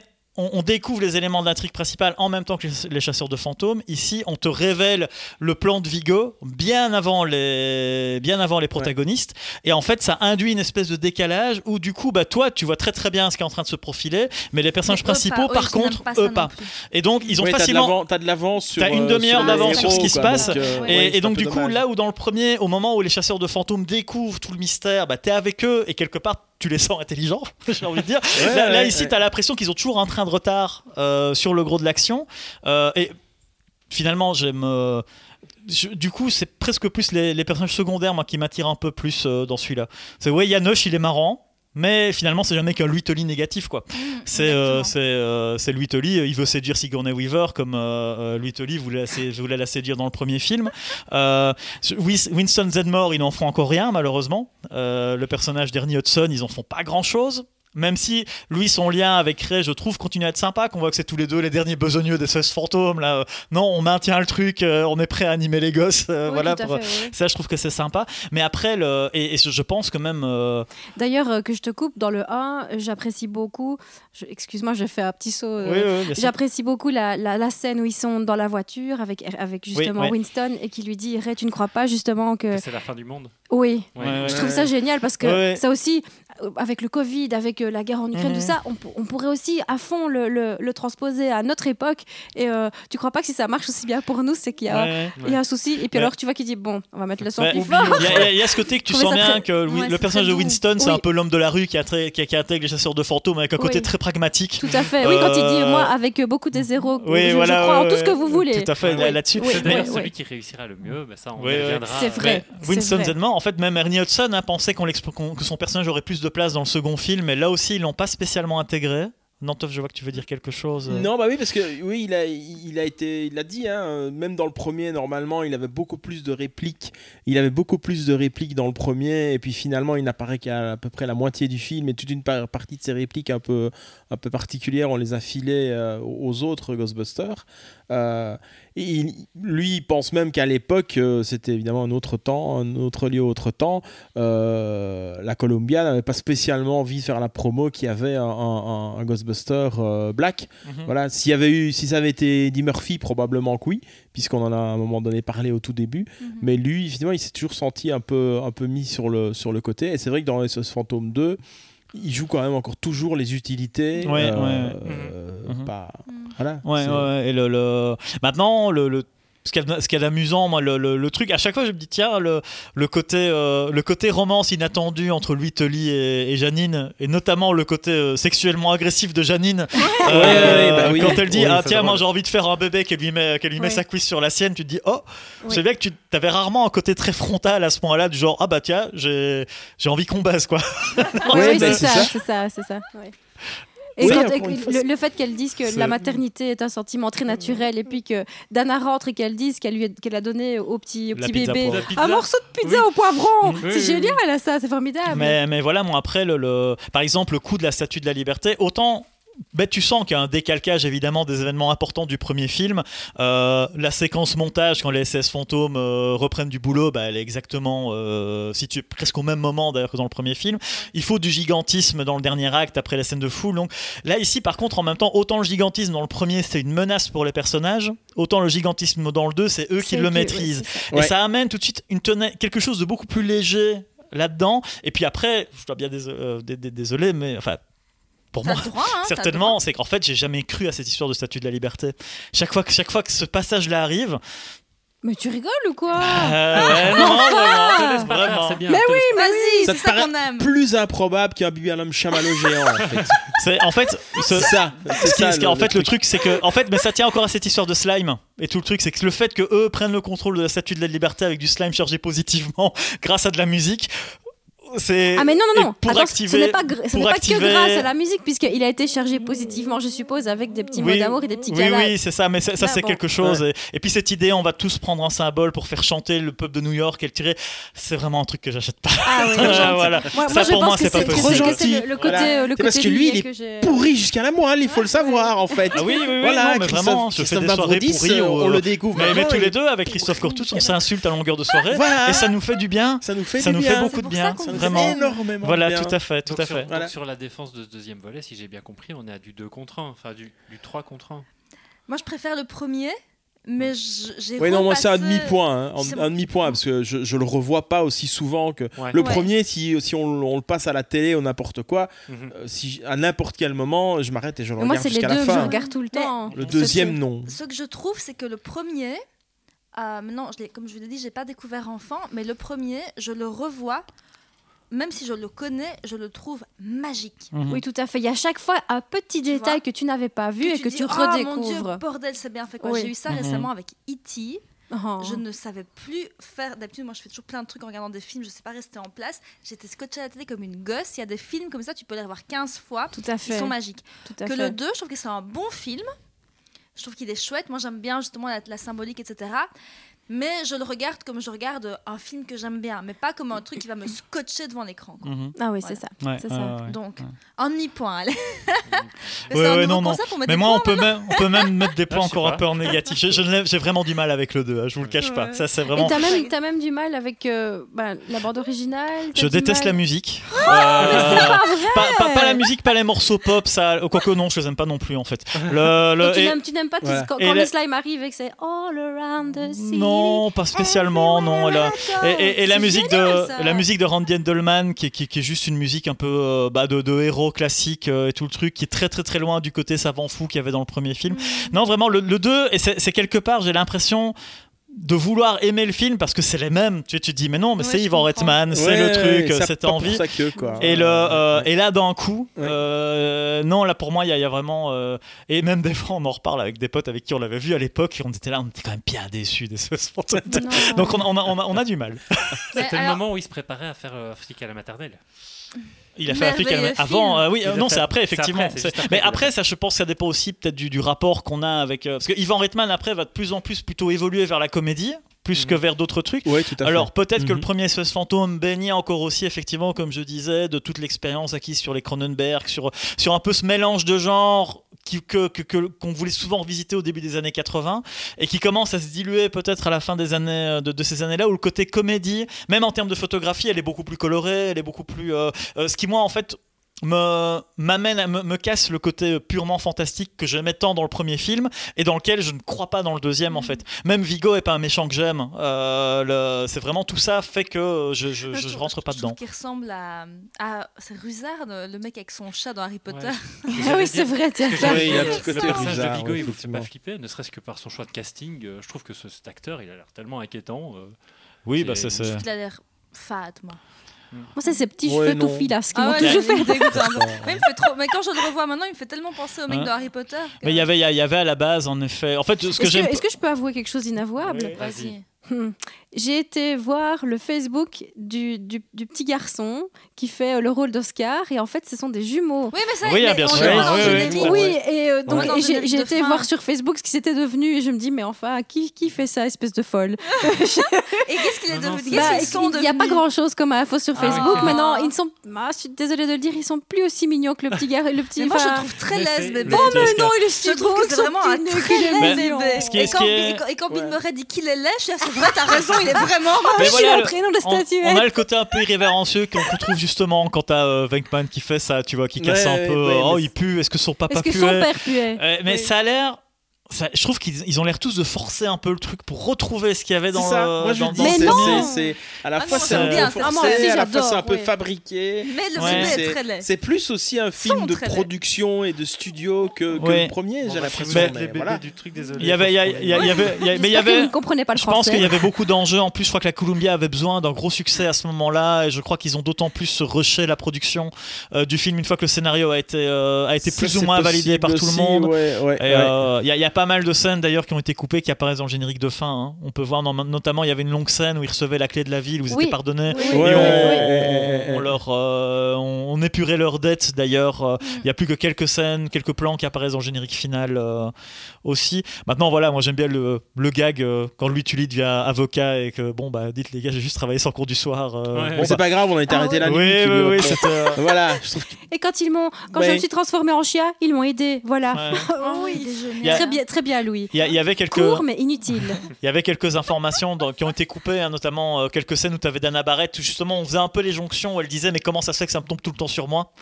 Et où Spengler expliquait il y a certainement des choses qui tournent autour de toi. euh, euh, Mais voilà, c'est des petits trucs. Moi je sais que le, le, le problème c'est que je, avec le 2, c'est qu'à la fois je marche pas spécialement dans la comédie et je marche pas dans le côté fantastique du film. Mm. Et donc l'un dans C'est l'autre. difficile, là, vraiment. euh, Je suis pas d'accord. Il est moins magique. Oui, il est moins. Il Oui, est c'est ça. magique. C'est Oui, c'est vraiment, vrai qu'il est euh, moins magique que le premier, on est d'accord. Mais- Tout à fait. Alors, si vous n'avez pas beaucoup aimé le 2, nous allons passer au. Au Le- 3. Le sujet qui divise et qui divise Christophe Cortous tout seul. Il est Non, divisé en non, deux. mais Je je suis pense qu'on divisé est- avec moi-même, On en n'est fait. même pas divisé. Non, je suis pas divisé. Mais donc, Non. euh, en 2016 sort Ghostbusters de Paul Feig. Feig? Ça n'existe pas. Non, non, non, non. Il n'existe pas, Answer the call. Alors, en, bref, bref résumé, euh, donc le projet d'un troisième film de la saga a été envisagé bien avant. Il y a eu tout un micmac dont je vais passer toutes les dates de oui, on fait, on fait pas. Il y a eu des. Bah, c'est encore Bill Murray qui Oui, voulait pas. hein. Oui, sinon on pas encore. Bill Murray hein. qui voulait Si pas- faire tous les détails. Mais on à pas tel point qu'il y a des non, mais c'est éléments- pour ça que je me permets d'un Il y a des éléments qui euh, vont être résumer. importants pour Afterlife parce qu'il y avait l'idée de le remplacer par son propre fantôme en fait à un moment donné pour gagner du temps sur lui. Mais alors, le jeu vidéo est sorti avant, en 2009. Euh, puis Ivan Reitman est là, puis il abandonne, puis oui, puis non. Enfin, en bref, ils nous sortent un film. Je passe encore tous les détails de blabla théorique. Ils nous sortent un film avec quatre actrices Mhm. qui nous font les quatre personnages principaux. Alors, Enfin, dans leurs archétypes. quoi. Ouais, mais je, je vous préviens, j'ai lu que malheureusement, elles ont signé pour deux films, donc nous ne sommes pas à l'abri. Éventuellement, je crois bien que si, mais bon, voilà. Oui, ça je pense Ouais, que je le- bien, on est à l'abri. Bah, après le film a eu un bad buzz tout de suite hein, Mais pour alors, le coup. Mais attends, Christophe voilà. Résume-nous ce Ghostbusters de 2016. Ben, euh, ça, ça raconte l'histoire de, de, de deux filles euh, qui se connaissent et qui écrivent un bouquin sur les, sur les fantômes. Il y en a une qui y croit très fort et l'autre qui y croit un peu moins, mais bon, voilà.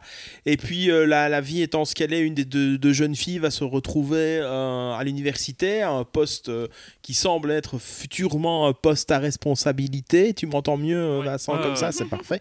Un futur poste à responsabilité. Et bien évidemment, euh, son, son bouquin va, va ressortir euh, du, du placard. Et euh, dans, dans, dans la foulée, il y a à nouveau des problèmes de fantômes euh, à, à New York, sachant que à nouveau non, parce que euh, le film ne s'inscrit pas du tout dans euh, la continuité des deux précédents. On est vraiment dans un Oui, univers. euh, c'est le multivers, quoi. oui, c'est le multivers Ghostbusters. C'est un univers à côté où euh, de nouvelles chasseuses de fantômes vont, vont prendre. euh, euh, bah, vont suivre finalement le même chemin hein, que, que dans. C'est une espèce de reboot, remake, euh, Mhm. euh, re- dans reboot euh, genre, de genre, puisque on en a beaucoup parlé effectivement. Moi, je trouve que c'est un peu ridicule de, de cette levée de bouclier parce que les chasseurs de fantômes auraient dû être des hommes. Ça c'est Euh, carrément ridicule. Ça, je trouve Ouais. ça totalement ridicule. Maintenant, ce qui est un fait, enfin, c'est que euh, n'est pas bon. c'est pas un bon film. Euh, C'est une espèce de, mash-up entre euh, des comédies euh, de femmes. Euh, comme Mhm. euh, Paul Feig en a réalisé une Mhm. précédemment, les Bridesmaids, ça en français ça s'appelait, je ne sais plus. Oui, il en a fait plusieurs. Il avait Il fait Spy. En fait, il avait pas mal travaillé voilà. avec. euh, c'est Melissa McCarthy. Melissa hein, McCarthy, oui, voilà.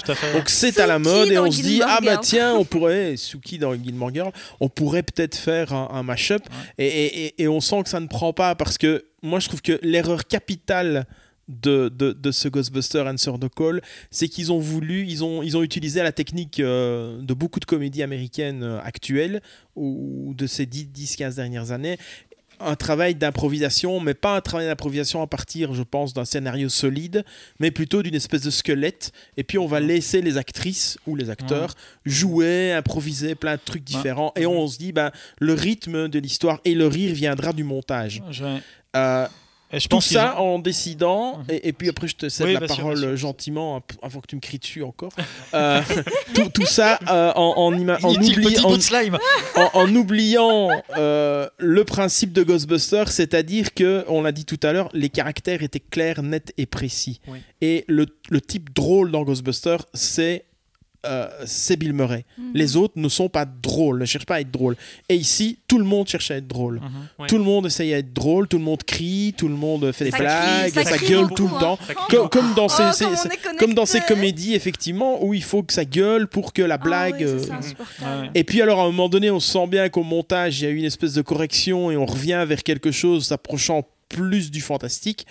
Mais mais le final, malgré tous ces effets, etc., est un mauvais remake du, du, Même du Melissa premier. McCarthy, elle est Et- pas bien et- dedans alors que Mais je oui, l'adore. Melissa McCarthy, elle est pas très bonne. Mais en fait, le, le truc. Personne n'est très bon. Pourtant, Personne n'est bon là-dedans. Chris. Hemsworth, c'est Oui. très bon. Chris Hemsworth- très très bon. Chris Hemsworth, oui, à la fait limite, rire. oui, Mais oui, fait sourire, rire. Mais, oui, mais Mais après, voilà, c'est. c'est- il est voilà. quand même très beau. Mais on peut, on peut voir qu'ils ont essayé, ils Oui, ont oui, repris oui, parce oui. qu'ils ont pris deux comédiennes du Saturday Night Live aussi, peut-être en se disant on va essayer de reproduire parce que. Kirsten Wing et euh, l'autre, j'ai oublié le nom, euh, euh, McKinnon. con- McKinnon, McKinnon. McKinnon qui, Ouais, euh, ouais. mais on voit après que il y a aussi cette manière de, de, de cligner constamment de l'œil à ce qui précède parce que justement le personnage de McKinnon euh, c'est vraiment dans le look euh, la version cartoon des Gunspengler enfin c'est Oui, oui, tout à fait. exactement Ouais, ce personnage c'est ça. Ouais, c'est le ouais. du dessin Ouais. animé qui est transposé là en personnage féminin En personnage et féminin, pourtant, ouais. je trouvais que c'était un personnage au niveau du look qui avait un peu de la gueule. Moi, j'aime bien le, pour le coup, parce que euh, je suis pas sûr que je, le- que je le trouve moins bon que SOS Fantôme 2. désolé.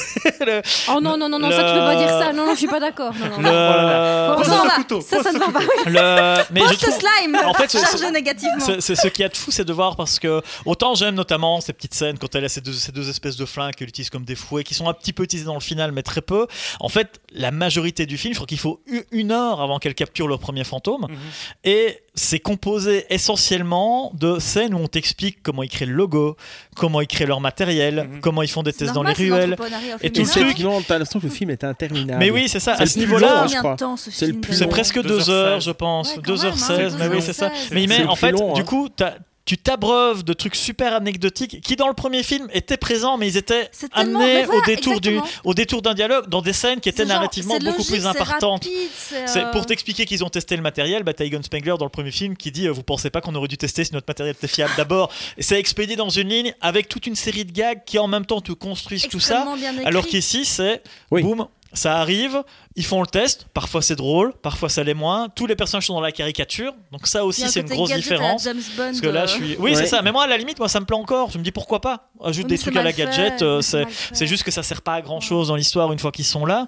Euh, et après, ils partent très clairement aussi dans un côté en termes de design beaucoup plus cartoonesque avec des fantômes fluo, avec euh, tout ce côté-là laid, ce euh, film. qui est. Oui, euh, tout à fait. laid. Et on oublie le méchant, c'est même... je Oui. me souviens plus très bien. C'est une espèce de. Alors, je vous avoue que je pas un revu cet euh, épisode. Bah, Oui, moi, c'est- moi, c'est j'ai un- regardé et- 10 minutes, je, je je Après- n'ai jamais vu après, je- entièrement. Après, je, je- je pense je- qu'un des problèmes de celui-là aussi, c'est qu'il a, il, il- il a des tropes d'écriture qui sont beaucoup plus contemporaines, du genre on va créer un problème aux deux personnages principaux qui vont devoir résoudre. C'est, Oui. il se faisait conscience avant, il se faisait confiance avant, oui, maintenant c'est plus confiance. le personnage Ouais, négatif. ouais, ouais. En fait, bah, comme on a des personnages féminins qui doivent prouver leur valeur dans leur université, tout le truc, bah, le personnage masculin, ça va être le reflet de ça. Le méchant, Oui. c'est un type qui travaille dans un hôtel, qui est déconsidéré par tout le monde et qui veut montrer qu'il a une vraie importance aussi à lui. On a un peu cette espèce de, de construction assez artificielle comme ça, du genre, on sait pas comment procéder, donc on te fout un truc un peu comme ça, sans qu'en même temps ça constitue un tout euh, organique ou vivant, quoi, simplement. Le, le, le- Ouais, ouais, ouais, ouais, c'est, euh, ça. Mais ça, que, dans le premier, il y a quelques. que je, je le répète pour la troisième fois, j'ai l'impression, mais il y a.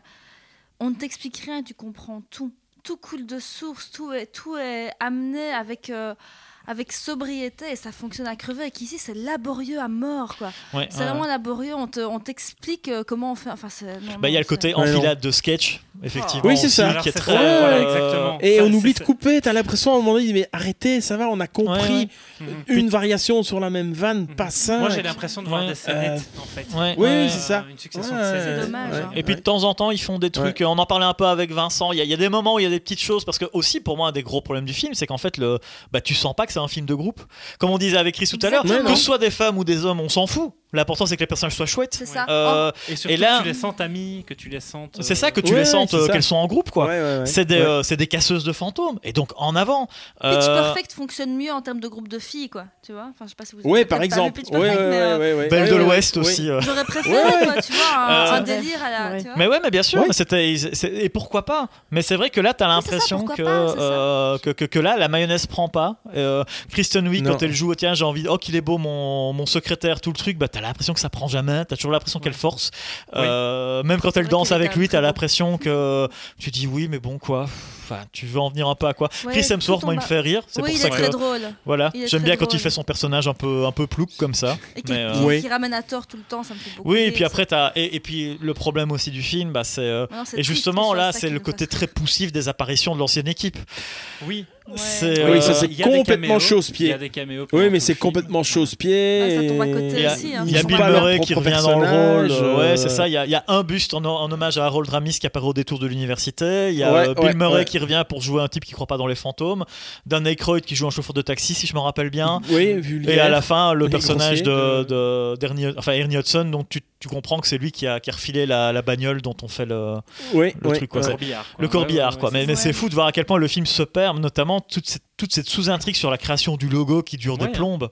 Ouais. Euh, Pour rien. Enfin, Ouais. tu te dis, euh, effectivement, là. Et, euh, et Marie-Sophie, alors, que c'est- voilà, qu'est-ce que tu en penses Toi, c'est. t'es du Ouais, elle a même vu avis 10 minutes. elle. Eh bien, moi, je l'ai vu 10 minutes et j'ai pas su regarder le reste. Ah C'était oui. pas possible. Ouais, non, c'est pas Bah. possible. Je suis euh, trop attachée déjà au fait que ce soit des hommes et là, les femmes, c'est c'est mort. Je On peut, mais, oui, mais ça ne faites un bon pas. film, les Oui, amis. Ou alors, c'est simplement, bon je film, pense que c'est bon film. c'est le seul Mais oui. problème en fait, c'est que la, c'est que ça, c'est, que la, la dynamique entre les personnages ne fonctionne pas. Donc voilà. c'est et, et qu'effectivement là, que ce soit juste un argument. Et encore, j'ai même pas forcément l'impression qu'il le présentait comme ça. Je, je, je Non, je pense pense pas non que c'était euh, c'était juste une tentative de, de, de remettre un nouveau un nouveau regard euh, un nouveau regard sur si le justement film. tu ne crois pas parce que tu dis voilà tentative de remettre un nouveau regard, bah, il, il surfe sur la vague de de je, l'inclusion. je pense surtout qu'il surfe sur la vague des films précédents qu'il avait fait. On parle Oui. de Paul Oui. Feig. hein. Bon, Paul euh, Feig, il en avait ouais. fait plusieurs auparavant, ça. donc je crois qu'il y avait très clairement euh, quelque Ouais, des, chose. comé- des comédies, des comédies de femmes, quoi. Des, des- Ouais. des- voilà. euh, mais alors ça n'a rien. à- On, on perd alors l'esprit Ghostbusters. Si c'est comédie de femmes, ils ont, enfin ils se, ils se Oui, oui, sont mais trop, trop. Oui, ça. sont trop- Alors faites, faites, un, Faites, faites une autre Tout à proposition. fait, Oui, tout on à fait. obligé oui. de mettre une Pourquoi- pourquoi sur associer une ça comédie Oui, voilà, c'est ça que je Oui, ça, oui. Des Ouais. personnages qui ne sont pas les archétypes des anciens Tout à personnages. fait, tout à Faisant fait. d'autres personnages, des nouveaux, un peu comme ce qu'ils ont finalement fait dans le 4, qui moi m'a beaucoup moins dérangé. Je trouve que les personnages du, du 4, enfin du On va 4, passer c'est pas le 4, 4. alors. Ah bah on va y passer au 4 Ouais. parce que Allez, sur le je- 3, je- on va je- Moi, ça m'a je- carrément moins dérangé là. Parce que là, euh, c'est pour le moins coup. Moi, je trouve que les, dérangé de les- toute les façon, parce personnages sont bien écrits. Moi, la Mhm. gamine, Pouvais plus de rire. Mais c'était qui, Ouais. c'était- qui- qui Allez, euh, résumer qui résume Oui, oui, c'est moi. Bah, donc en fait, le, donc, euh, comme je disais, moi, ce qui m'avait, entre autres, parmi les- toutes les choses qui me dérangeaient dans SOS Fantôme 2, c'est qu'on ne- on n'ait pas la suite du mythe Gozer et tout le truc. Donc là, c'est des choses qui vont revenir Mhm. dans euh, Ghostbusters Afterlife, donc euh, Ghostbusters l'héritage euh, en français, euh, où là, en fait, on suit euh, le, le- le- le film s'ouvre sur un sur un type reclus visiblement dans sa campagne euh, qui euh, qui est qui est pourchassé par une espèce d'esprit. Il dont essaye on ne voit pas le visage. dont on ne voit pas le visage. Euh, et euh, bon, bah, il a prévu une espèce de piège qui ne fonctionne pas et on comprend qu'il meurt euh, suite à cette tentative ratée de faire quelque chose avec un esprit, on ne sait pas. Puis on, aborde alors une, famille euh, qui est contrainte de, quitter, euh, de quitter, de, quitter l'appartement qu'elle occupe en ville pour aller euh, dans la, la, la- la- la première euh, la, la ferme qu'on voyait La au début ferme, du film, ouais, dont, dont, dont- dont un des- dont- dont les personnages héritent. Et notamment parmi ces personnages, euh, on a une, une jeune fille, euh, euh, Phoebe, qu'elle se prénomme, hein, euh, qui arrive avec son frère euh, là-dessus, Qui euh, est un peu une petite, un- c'est une petite, scientifique. ouais, c'est une scientifique, c'est une petite geek comme ça, euh, un Ces peu blagues sont dont, exceptionnelles. dont sa mère, dont, dont- dont la mère trouve qu'elle s'amuse pas assez en fait tout le truc. Et puis euh, bah, progressivement, la petite Phoebe va euh, alors va, va- va en apprendre un peu plus sur son sur son grand-père dont euh, dont elle découvre l'habitation et progressivement en fait. Notamment aidée par visiblement le fantôme du grand-père en question, elle se rend compte que bah, ce grand-père qu'on a tellement désavoué était peut-être un héros du passé qui avait sauvé New York plusieurs fois avec ses copains et elle découvre dans la cabane plusieurs espaces secrets notamment qui renferment encore euh, le matériel poussiéreux et inutilisé depuis plusieurs années des, chasseurs de fantômes d'origine. Et à partir de là, euh, s'en- s'en- s'enclenche euh, toute une série de phénomènes dans le bourg qu'elle occupe, notamment des tremblements de terre, des séismes réguliers, et en fait, elle finit par découvrir, avec l'aide de son frère et d'autres Quelque personnages, chose, plus notamment. Quelque chose. et notamment d'un gamin qui s'appelle Podcast, qui fait Oui. des podcasts sur Ah le oui, surnaturel. Voilà. qui est à mourir de rire aussi, ce gamin, euh, Ouais, que en fait, il y a des choses liées au premier Ghostbusters qui sont en train de revenir dans la ville. Mm. Voilà. Voilà. Et qui appelait alors à ce moment-là? Mais qui a Avec appelé qui, qui est-ce qu'on va appeler? Et, Dan euh, personne appelé. C'est mais, ça. mais voilà, le, le- c'est- Ouais. c'est le. Moi, ce que j'ai le, ce qui m'a surpris dans le premier, parce que je croyais plus forcément un jour à la capacité d'avoir un SOS fantôme qui me plaise, euh, qui me plaise vraiment, euh, ne serait-ce que parce que quand les gens d'origine ont essayé de le refaire, bah, ça m'a pas plu du tout, comme vous avez pu le comprendre. Ouais. Mais je me rappelle que dès qu'on a vu le premier trailer, euh, alors que je ne savais même pas que c'était Jason Reitman à la réalisation et tout le truc, où d'un coup, bah, déjà première chose, c'est la musique d'Elmer Bernstein qui revient, donc déjà j'étais assez étonné parce que tant qu'à faire du fan service, c'est pas souvent la musique qu'on cite, surtout pas celle du premier Mhm. SOS Fantôme. Mhm. Et puis on a un plan assez classe dans une ambiance un peu poussiéreuse avec du vent qui passe et on voit qu'il y, a- qu'il y a une bagnole qui est- sur laquelle le il y a un film. drap comme ça et puis il y a, il y a quelques le, le drap se soulève et on voit juste le logo SOS Fantôme qui apparaît et je trouvais que ça t'amenait le truc avec oh. Là, d'un coup, il y a une manière d'amener le mystère, le fantastique. C'est pas humour... On sent pas du tout l'humour d'ailleurs pour le coup. hein. Le... D'ailleurs, c'est pas un film spécialement humoristique. C'est pas Non. vraiment une comédie drôle. On Non. n'est pas supposé s'esclaffer avec, euh, avec Ghostbusters Moi, je Héritage. avec les blagues de Phoebe. Il y, a- y y y des super moments, je trouve que le film est assez léger et assez, et assez drôle, mais très clairement, en fait, là pour une fois, euh, alors on va jouer, le film va capitaliser effectivement sur la redécouverte nostalgique du SOS fantôme d'origine, Par des enfants. là, mais par coup, des enfants. Et là, là, ouais. là où, euh, en fait, il y a- effectivement toute une question de la filiation sur tout le film, notamment déjà parce que c'est Jason Reitman, le fils d'Ivan Reitman, Mm. qui, qui prend la relève. Euh, lui Très qui était bon d'avant. réalisateur, Et mais qui, est- qui- qui qui était films euh, voilà, tout à fait, mais qui n'a qui n'abordait pas la question du fantastique ou quoi que ce soit auparavant. Non, pas Euh, encore. ce qui, euh, pas ce fait, je crois, non. se sent un peu dans le film d'ailleurs par moment, notamment dans le final. Euh, mais euh, lor- lorsqu'il aborde cette question-là, en fait, il amène, euh, du coup, bah, il va vraiment se poser la question de faire découvrir le film à travers le regard de cette gamine, de cette Phoebe, extrêmement bien, extrêmement, extrêmement bien casté. Euh, au tout début, le film faisait beaucoup la promotion sur la présence des acteurs de Stranger Things, parce que malgré tout, il y a ce public-là qui est dragué Bien aussi. sûr, mais oui, Tout Quand à on vient fait, là-dessus, tout à fait, tout à fait. Euh, ouais. Mais je trouve que lorsque l'héritage prend son temps pour installer finalement ce qui est une histoire un peu surprenante, enfin, à laquelle je m'attendais pas, c'est qu'en réalité l'histoire de, de ce film-là, essentiellement, c'est l'histoire d'une petite fille qui communique avec son grand-père, finalement. C'est ce que ça te Ouais, raconte ouais, à essentiellement et qui Ouais, découvre ouais. l'histoire de ce grand-père-là. C'est- Ça pourrait être une histoire, on retire les chasseurs de fantômes dedans, qui est une histoire super touchante d'une gamine Mhm. qui redécouvre son passé, qui redécouvre tout J'avoue ça. qu'à la fin, je chialais. Et, et je trouve que tout ce côté-là, justement à travers. Alors oui, il y a tout un faisceau de références, c'est clair, elles sont toutes là, mais elles sont amenées progressivement, euh, puisqu'on euh, vo- voilà, euh, euh, on comprend que la, la- la fille en question, c'est la, la petite fille d'Egan Spengler. Donc on comprend que les chasseurs de, de fantômes d'origine se sont séparés et que euh, Spengler visiblement euh, avait senti qu'il y avait une menace supplémentaire euh, que les autres chasseurs de fantômes euh, ne, ne, ne- ne- ne voyaient pas, Pas venir, capté, apparemment ouais. n'avaient pas capté. Euh, et donc il va y avoir tout un travail là-dessus, sachant que le film aussi fonctionne bah, sur un registre même un peu plus... euh, euh, euh, bah, et on, on est en deuil en fait avec ce film-là. C'est-à-dire Oui, tout à que fait, le oui, personnage oui. de Spengler, Ouais. il est joué par Harold Ramis dans la série d'origine, Et qui il est, est le seul mort, de oui, l'équipe qui est vraiment, qui est vraiment Il- décédé. Il, est vraiment Euh, décédé. et ouais. ça va devenir-.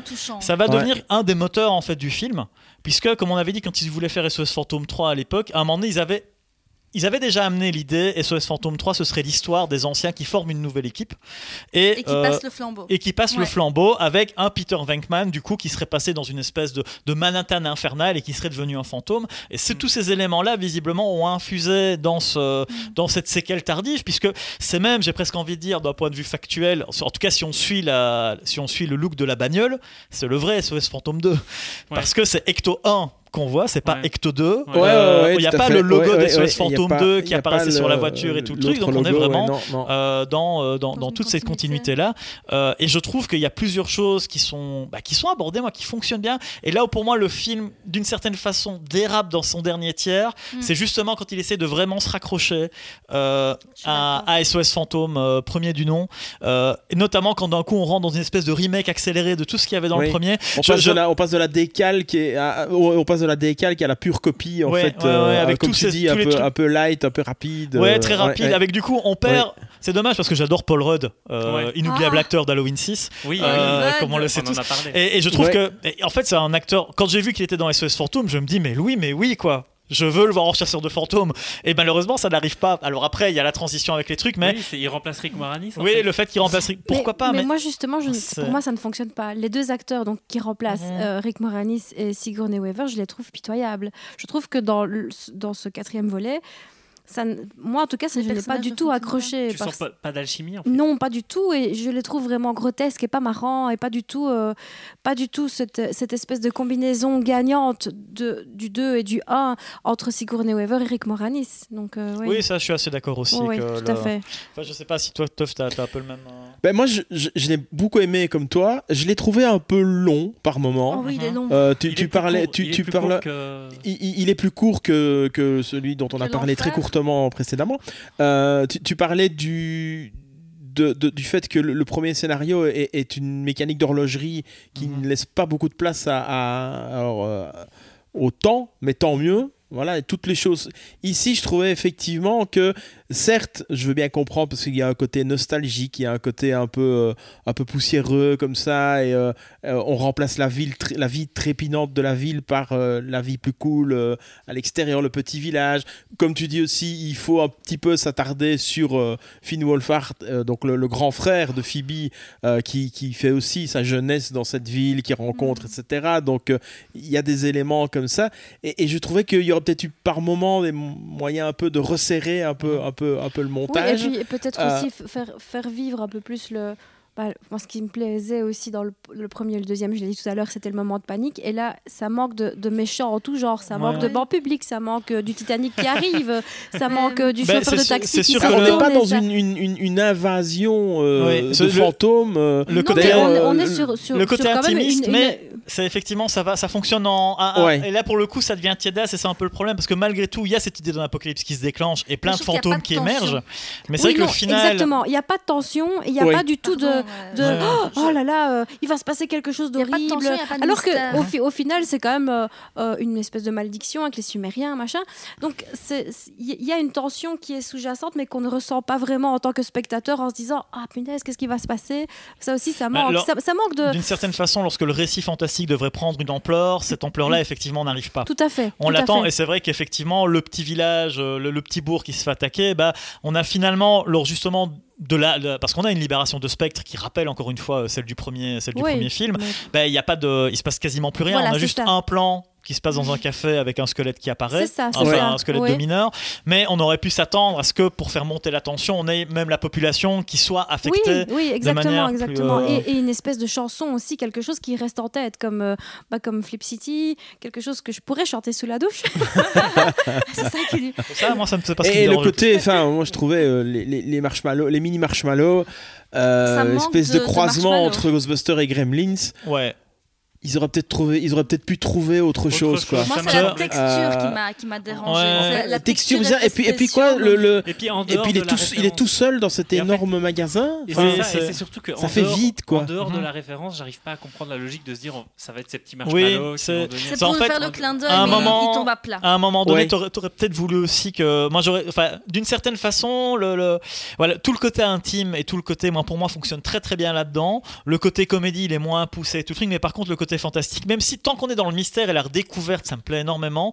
Qu'au moment où les forces se déchaînent, en fait, elles se déchaînent pas vraiment. Exactement, exactement. Et, ouais. et c'est vrai que du Ouais. coup, par contre, On reste un peu sur euh, sa fa, comme même, ça. même les Ouais, nouveaux ouais. fantômes, euh, notamment, bah, c'est finalement jamais qu'un décalque de Bouffetou aussi. Et puis on voit effectivement les mignons de Gozer qui, apparaissent. Mais après, le bestiaire ne s'étoffe pas. Euh, Tout à fait, tout donc c'est vrai qu'on aurait pu imaginer. En fait, ce raccord-là, je le sens même dans le final. Euh, parce que moi, du coup, j'étais chaud bouillant pour voir le retour des anciens chasseurs de fantômes et tout le truc. Bien mais sûr. même là, la manière qu'ils ont d'être filmés, leur mise en scène et leur arrivée, je trouve ça d'une platitude. Oui, Tout à fait. Ah, c'est vraiment fait. super triste. Quoi. C'est Ouais. juste deux, à fait. deux, trois. En fait, oui, j'ai- pris- l'air vieux. Ah, Oui. sont- oh, mais ça- Mais- Ah, moi, j'ai la l'impression limite- qu'ils ont pris euh, une partie de ma vie. En fait, en les, En fait, en les deux- revoyant, Deux- Crystal. à mon avis, c'est deux jours de tournage. c'est ce que j'allais dire. J'ai l'impression, deux hein, qu'ils avaient un, nombre hein. de journées de tournage super limité et qu'ils ont dû emballer ça Ouais, c'est super bam, vite. bam. Même leurs interactions, elles fonctionnent moyen. C'est. Ils euh, sont pas euh, drôles. non, non, non, ils sont un peu ils- pathétiques Ils sont un comme peu dans le truc. Ouais. Après, je, je trouve que Bill Murray, en le revoyant, je me dis, ouais, il y a quand même un petit peu plus de la verve qu'il avait dans le premier, mais on sent malgré tout que c'est pas encore. La dynamique, elle y est pas. Mais par contre, à chaque fois, même dans ce final où à un moment donné, tu sens, ouais, ça commence un petit peu, ils savent plus trop ce qu'ils sont en train de faire, quoi. Ben, je trouve que le film retombe sur le truc, justement, ben, quand on voit la, la- la gamine Phoebe qui, qui, qui prend en charge de combattre Gozer tout seul, et que là, d'un coup, moi, c'est un, c'est un plan qui m'a ému et qui m'a encore ému quand j'ai vu le film, Ouais. c'est quand on voit la main d'Egon Spengler qui Ah se Ah, sur ça, c'est elle, vrai, ça, Et que là, du coup- et, qu'il l'accompagne après. Ça, vrai, ses oui. anciens compagnons et qu'on là on j'ai- les revoit tous les quatre sachant que c'est Ivan Reitman qui joue euh, Egon Spengler en fait dans ce dans, Ah oui, dans- d'accord. dans ce En plus, plan là ouais, ouais, donc ouais, euh, y a et je pense que là tout ce côté là Et qu'il est euh, mort un, un peu après, lui. oui il est mort que- oui, Oui, effectivement peu de temps après Il est mort euh, peu de temps après. Euh, tout ce côté-là. Et d'ailleurs, le.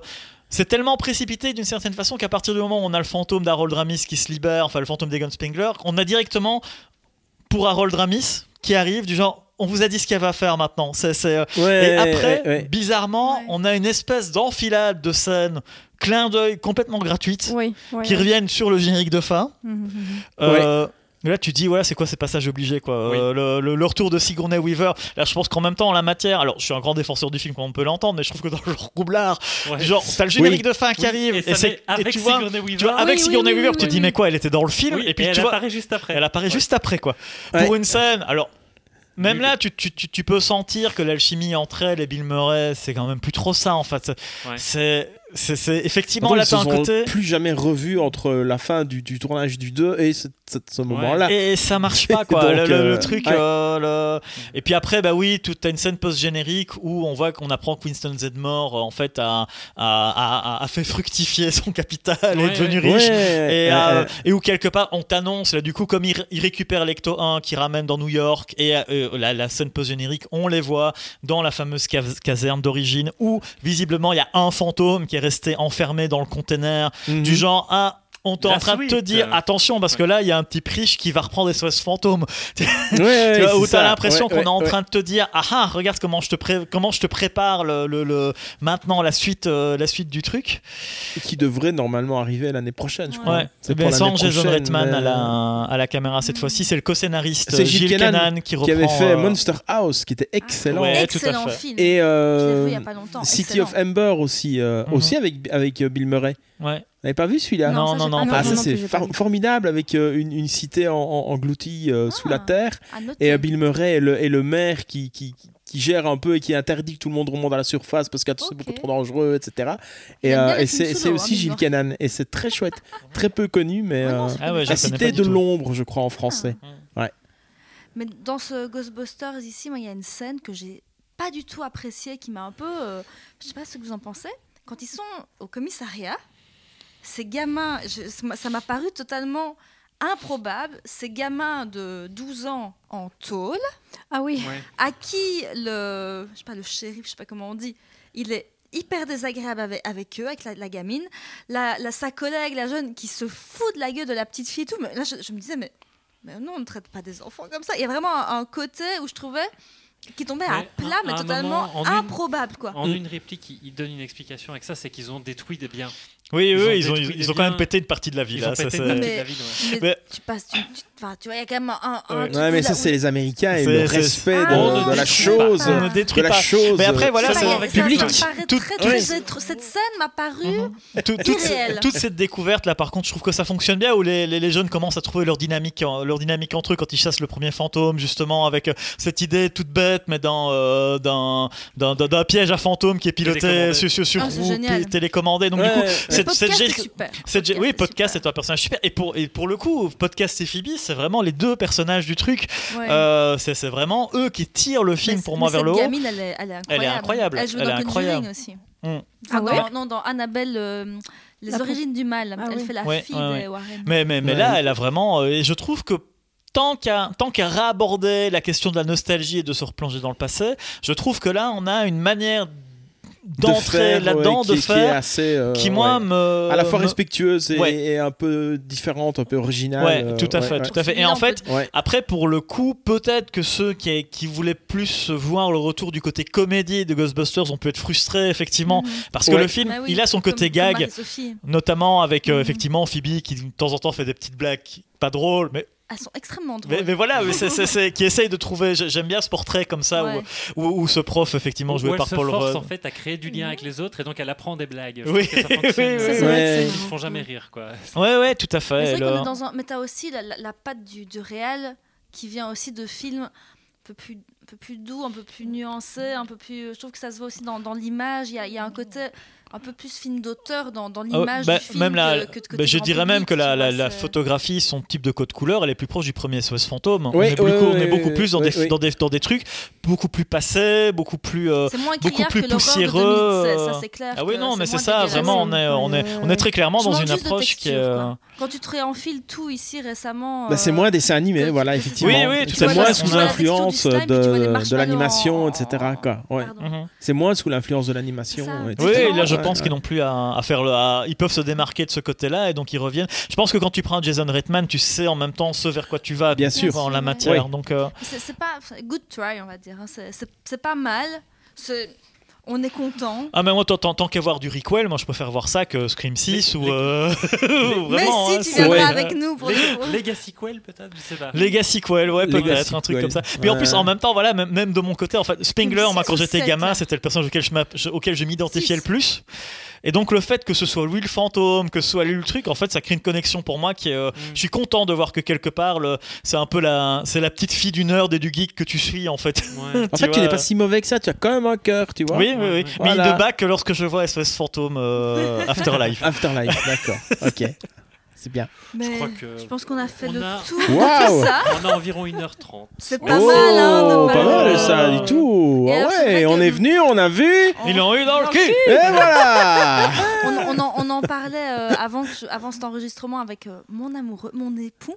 Et il me disait, c'est drôle parce qu'il me dit, les, groupes de fans, il dit, euh, tu dis, voilà, Harry Potter, euh, il y, y a tout un univers autour. Star Wars, il y a 50 000 déclinaisons. Il dit, Ghostbusters, il y a eu deux films Et pourtant, les groupes de fans, tu vas au Comic Con, on a des habitués du Ouais, ils Comic-Con. sont ils- c'est les déguisements, etc. tu vois, y a- y a- y a- on en a. À Liège, on, on en en a. a, on- ouais. qui, qui voilà, qui ont leur club euh, et qui Ouais, vont en ouais. convention, qui Ouais. sont déguisés. Tout le monde a envie de devenir un chasseur de fantômes en Mais fait. si on avait, on Bien avait sûr. trop de potes qui étaient Nous- fans, donc vous invitez vous. Nous, quand on mais- était quand on était gamin avec euh, avec mes potes, on mettait des on mettait des salopettes euh, pour la peinture, on chassait les insectes quoi. Ouais, mais c'est- On Mais était les a- insectes. évidemment. Mircom disait qu'il y a vraiment autant dans, dans les autres groupes de fans, t'as des tas et des tas de films. Ici, avec deux films, t'as une fanbase et une, Je suis déguisé en Peter. Veckman euh, oui, ça, plusieurs fois. une adhésion à ça. On a, on a tous Ouais, nos, nos objets. Moi, j'ai la voiture chez moi. Enfin, il y a vraiment ce truc qui, qui reste et ça, ça a énormément marqué nos, nos esprits de, de fans de- et de Oui, nostalgiques. puis- puis en même Et temps, même dans le langage, moi, par exemple, j'ai des, des perroquets et il y en a un qui est beaucoup plus destructeur que les autres. et bah, son petit surnom, c'est Gozer. C'est Gozer, Gozer Ah le oui, croyais que destructeur. tu, je croyais que tu avais appris, je croyais que tu avais appris C'est toutes les répliques de Ghostbusters à ton Ouais, perroquet. ouais, Tu ouais. imagines ça aurait été Gozer, drôle ça. euh, je lui dis arrête de faire le Gozer parce qu'il détruit tout. C'est quand même stylé pour un perroquet. Lors, lors- lors de la Non, dernière réconciliation moins Villebrenaille, Ouais, ouais, c'est ça. il est venu sous la forme d'un il est revenu après sous une autre forme, celle d'un sloar géant. bien, Bien déchu, mais des zouls qui ont dans les profondeurs du monde de sloar. sloar. En vérité, je vous l'ai dit. C'était excellent. Allez, je vous laisse 5 minutes, allez-y. Allez On Non, tout le fil. Pour là, ceux qui regardaient les dessins animés et qui sont peut-être un petit peu perdus dans les Ghostbusters, Real Ghostbusters et tout le truc, faut savoir qu'effectivement, comme on disait, il y avait une série qui précédait le film Ghostbusters premier du nom. Et quand le film Ghostbusters a marché, bah, les ayants droit de la série d'origine ont décidé d'en faire un cartoon qu'ils ont appelé Ghostbusters, avec justement une remise à jour des personnages de la série en noir et blanc et avec un gorille et une femme qui venait du futur et tout le truc, ce qui n'avait rien à voir là-dessus. Et puis après, quand ils ont fait le dessin animé adaptant officiellement les films Ghostbusters, ils ont appelé ça The Real Ghostbusters pour Ouais. faire la différence. Ce qui est un petit peu la folie de se dire que finalement on dit les real Ghostbusters, euh, bah, euh, c'est ceux qui sont venus après les. Oui, c'est Mais ça. euh, comme on ne connaît plus. que les films d'origine, on va dire que c'est les vrais. Ouais. C'est un, un bel abroglio euh, pas possible. Et le... après on aimait bien, moi j'aime bien le gorille dans la série. euh, dans Bah le oui, c'était sympa. Mais oui, c'était une série sympa aussi. Ouais, c'était voilà. pas le. C'était plus amusant. Voilà. a gagné mon. Mais là, il y avait. Voilà. et les, et les jouets avaient généré pas mal. Enfin, les, les séries avaient généré pas mal de jouets. Mais euh, les jouets, j'en ai ouais, il y en a eu on pas on mal. en avait retrouvé. Après, je serais, je serais ok. curieux de savoir euh, quels ont été les bénéfices des vendeurs de slime. Parce que à un moment, Ouais. moi, quand j'étais justement, euh, quand j'avais quand j'avais 12-13 ans, tu allais dans les magasins de jouets, tu avais des paquets de slime que tu pouvais acheter comme ça, euh, Ouais. que tu te balançais Mais dans bien la avant, figure. mais il y en a eu hein. bien avant, bien avant euh, déjà euh, Ouais, Ghostbusters. hein, hein. ouais, ouais, Si tu ouais. veux, Le slime verdâtre a été à la mode. Moi, quand j'étais en fin d'école primaire, donc ça doit être la fin des années 80 déjà. Euh, donc euh, avant même que Mm. Qu'il soit chargé positivement ou négativement. J'allais dire, à euh, la prochaine pleine lune, on peut se la- réunir pour charger positivement ou négativement. Je ne sais pas de quel côté vous êtes, euh, notre slime. Ah bah, quand- on, on faisait, on, faisait, ah, on faisait des Bon, escapes. je, je ne sais pas, je- tu prends la responsabilité de tes fantasmes. Je ne charge pas mon slime à la pleine lune Ah parce qu'on sait jamais ce qui pourrait arriver. Ça, donc pour- euh, voilà. Pour l'anecdote, avec, euh, avec des copains, Non. on jouait à SOS Fantôme. En fait, on mettait du slime. euh, on- il fallait qu'on retrouve la trace du fantôme. Il y en avait un qui savait où le fantôme était caché. Pour retrouver sa trace, on mettait du slime dans toutes les maisons. Et notamment sur les, sur les clashs et tout le truc. Et puis, à un moment donné, Formidable. on était en train de jouer. En fait, il y a la mère d'un pote qui arrive pour ouvrir la porte et qui met la main sur le slime sans le voir. On l'entend qui hurle. Et voilà. Donc voilà. C'est ça avec du dentifrice. Quelle magnifique couleur. anecdote pour finir ce podcast. C'est dire à quel point, voilà, SOS J'en ai une Fantôme. autre anecdote. Ah, une, euh, une dernière une anecdote dernière alors. anecdote. Allez. Allez. C'était il y a quand même quelques années et euh, j'étais, euh, bah, je discutais avec, euh, avec un futur rencard euh, euh, sur Messenger et le gars me dit qu'il est super fan de SOS Fantôme et je me dis super, ça va être cool, vivement le rencard. Et euh, arrivé au resto, bah, je lui dis euh, bah, ça va? T'es le maître des clés?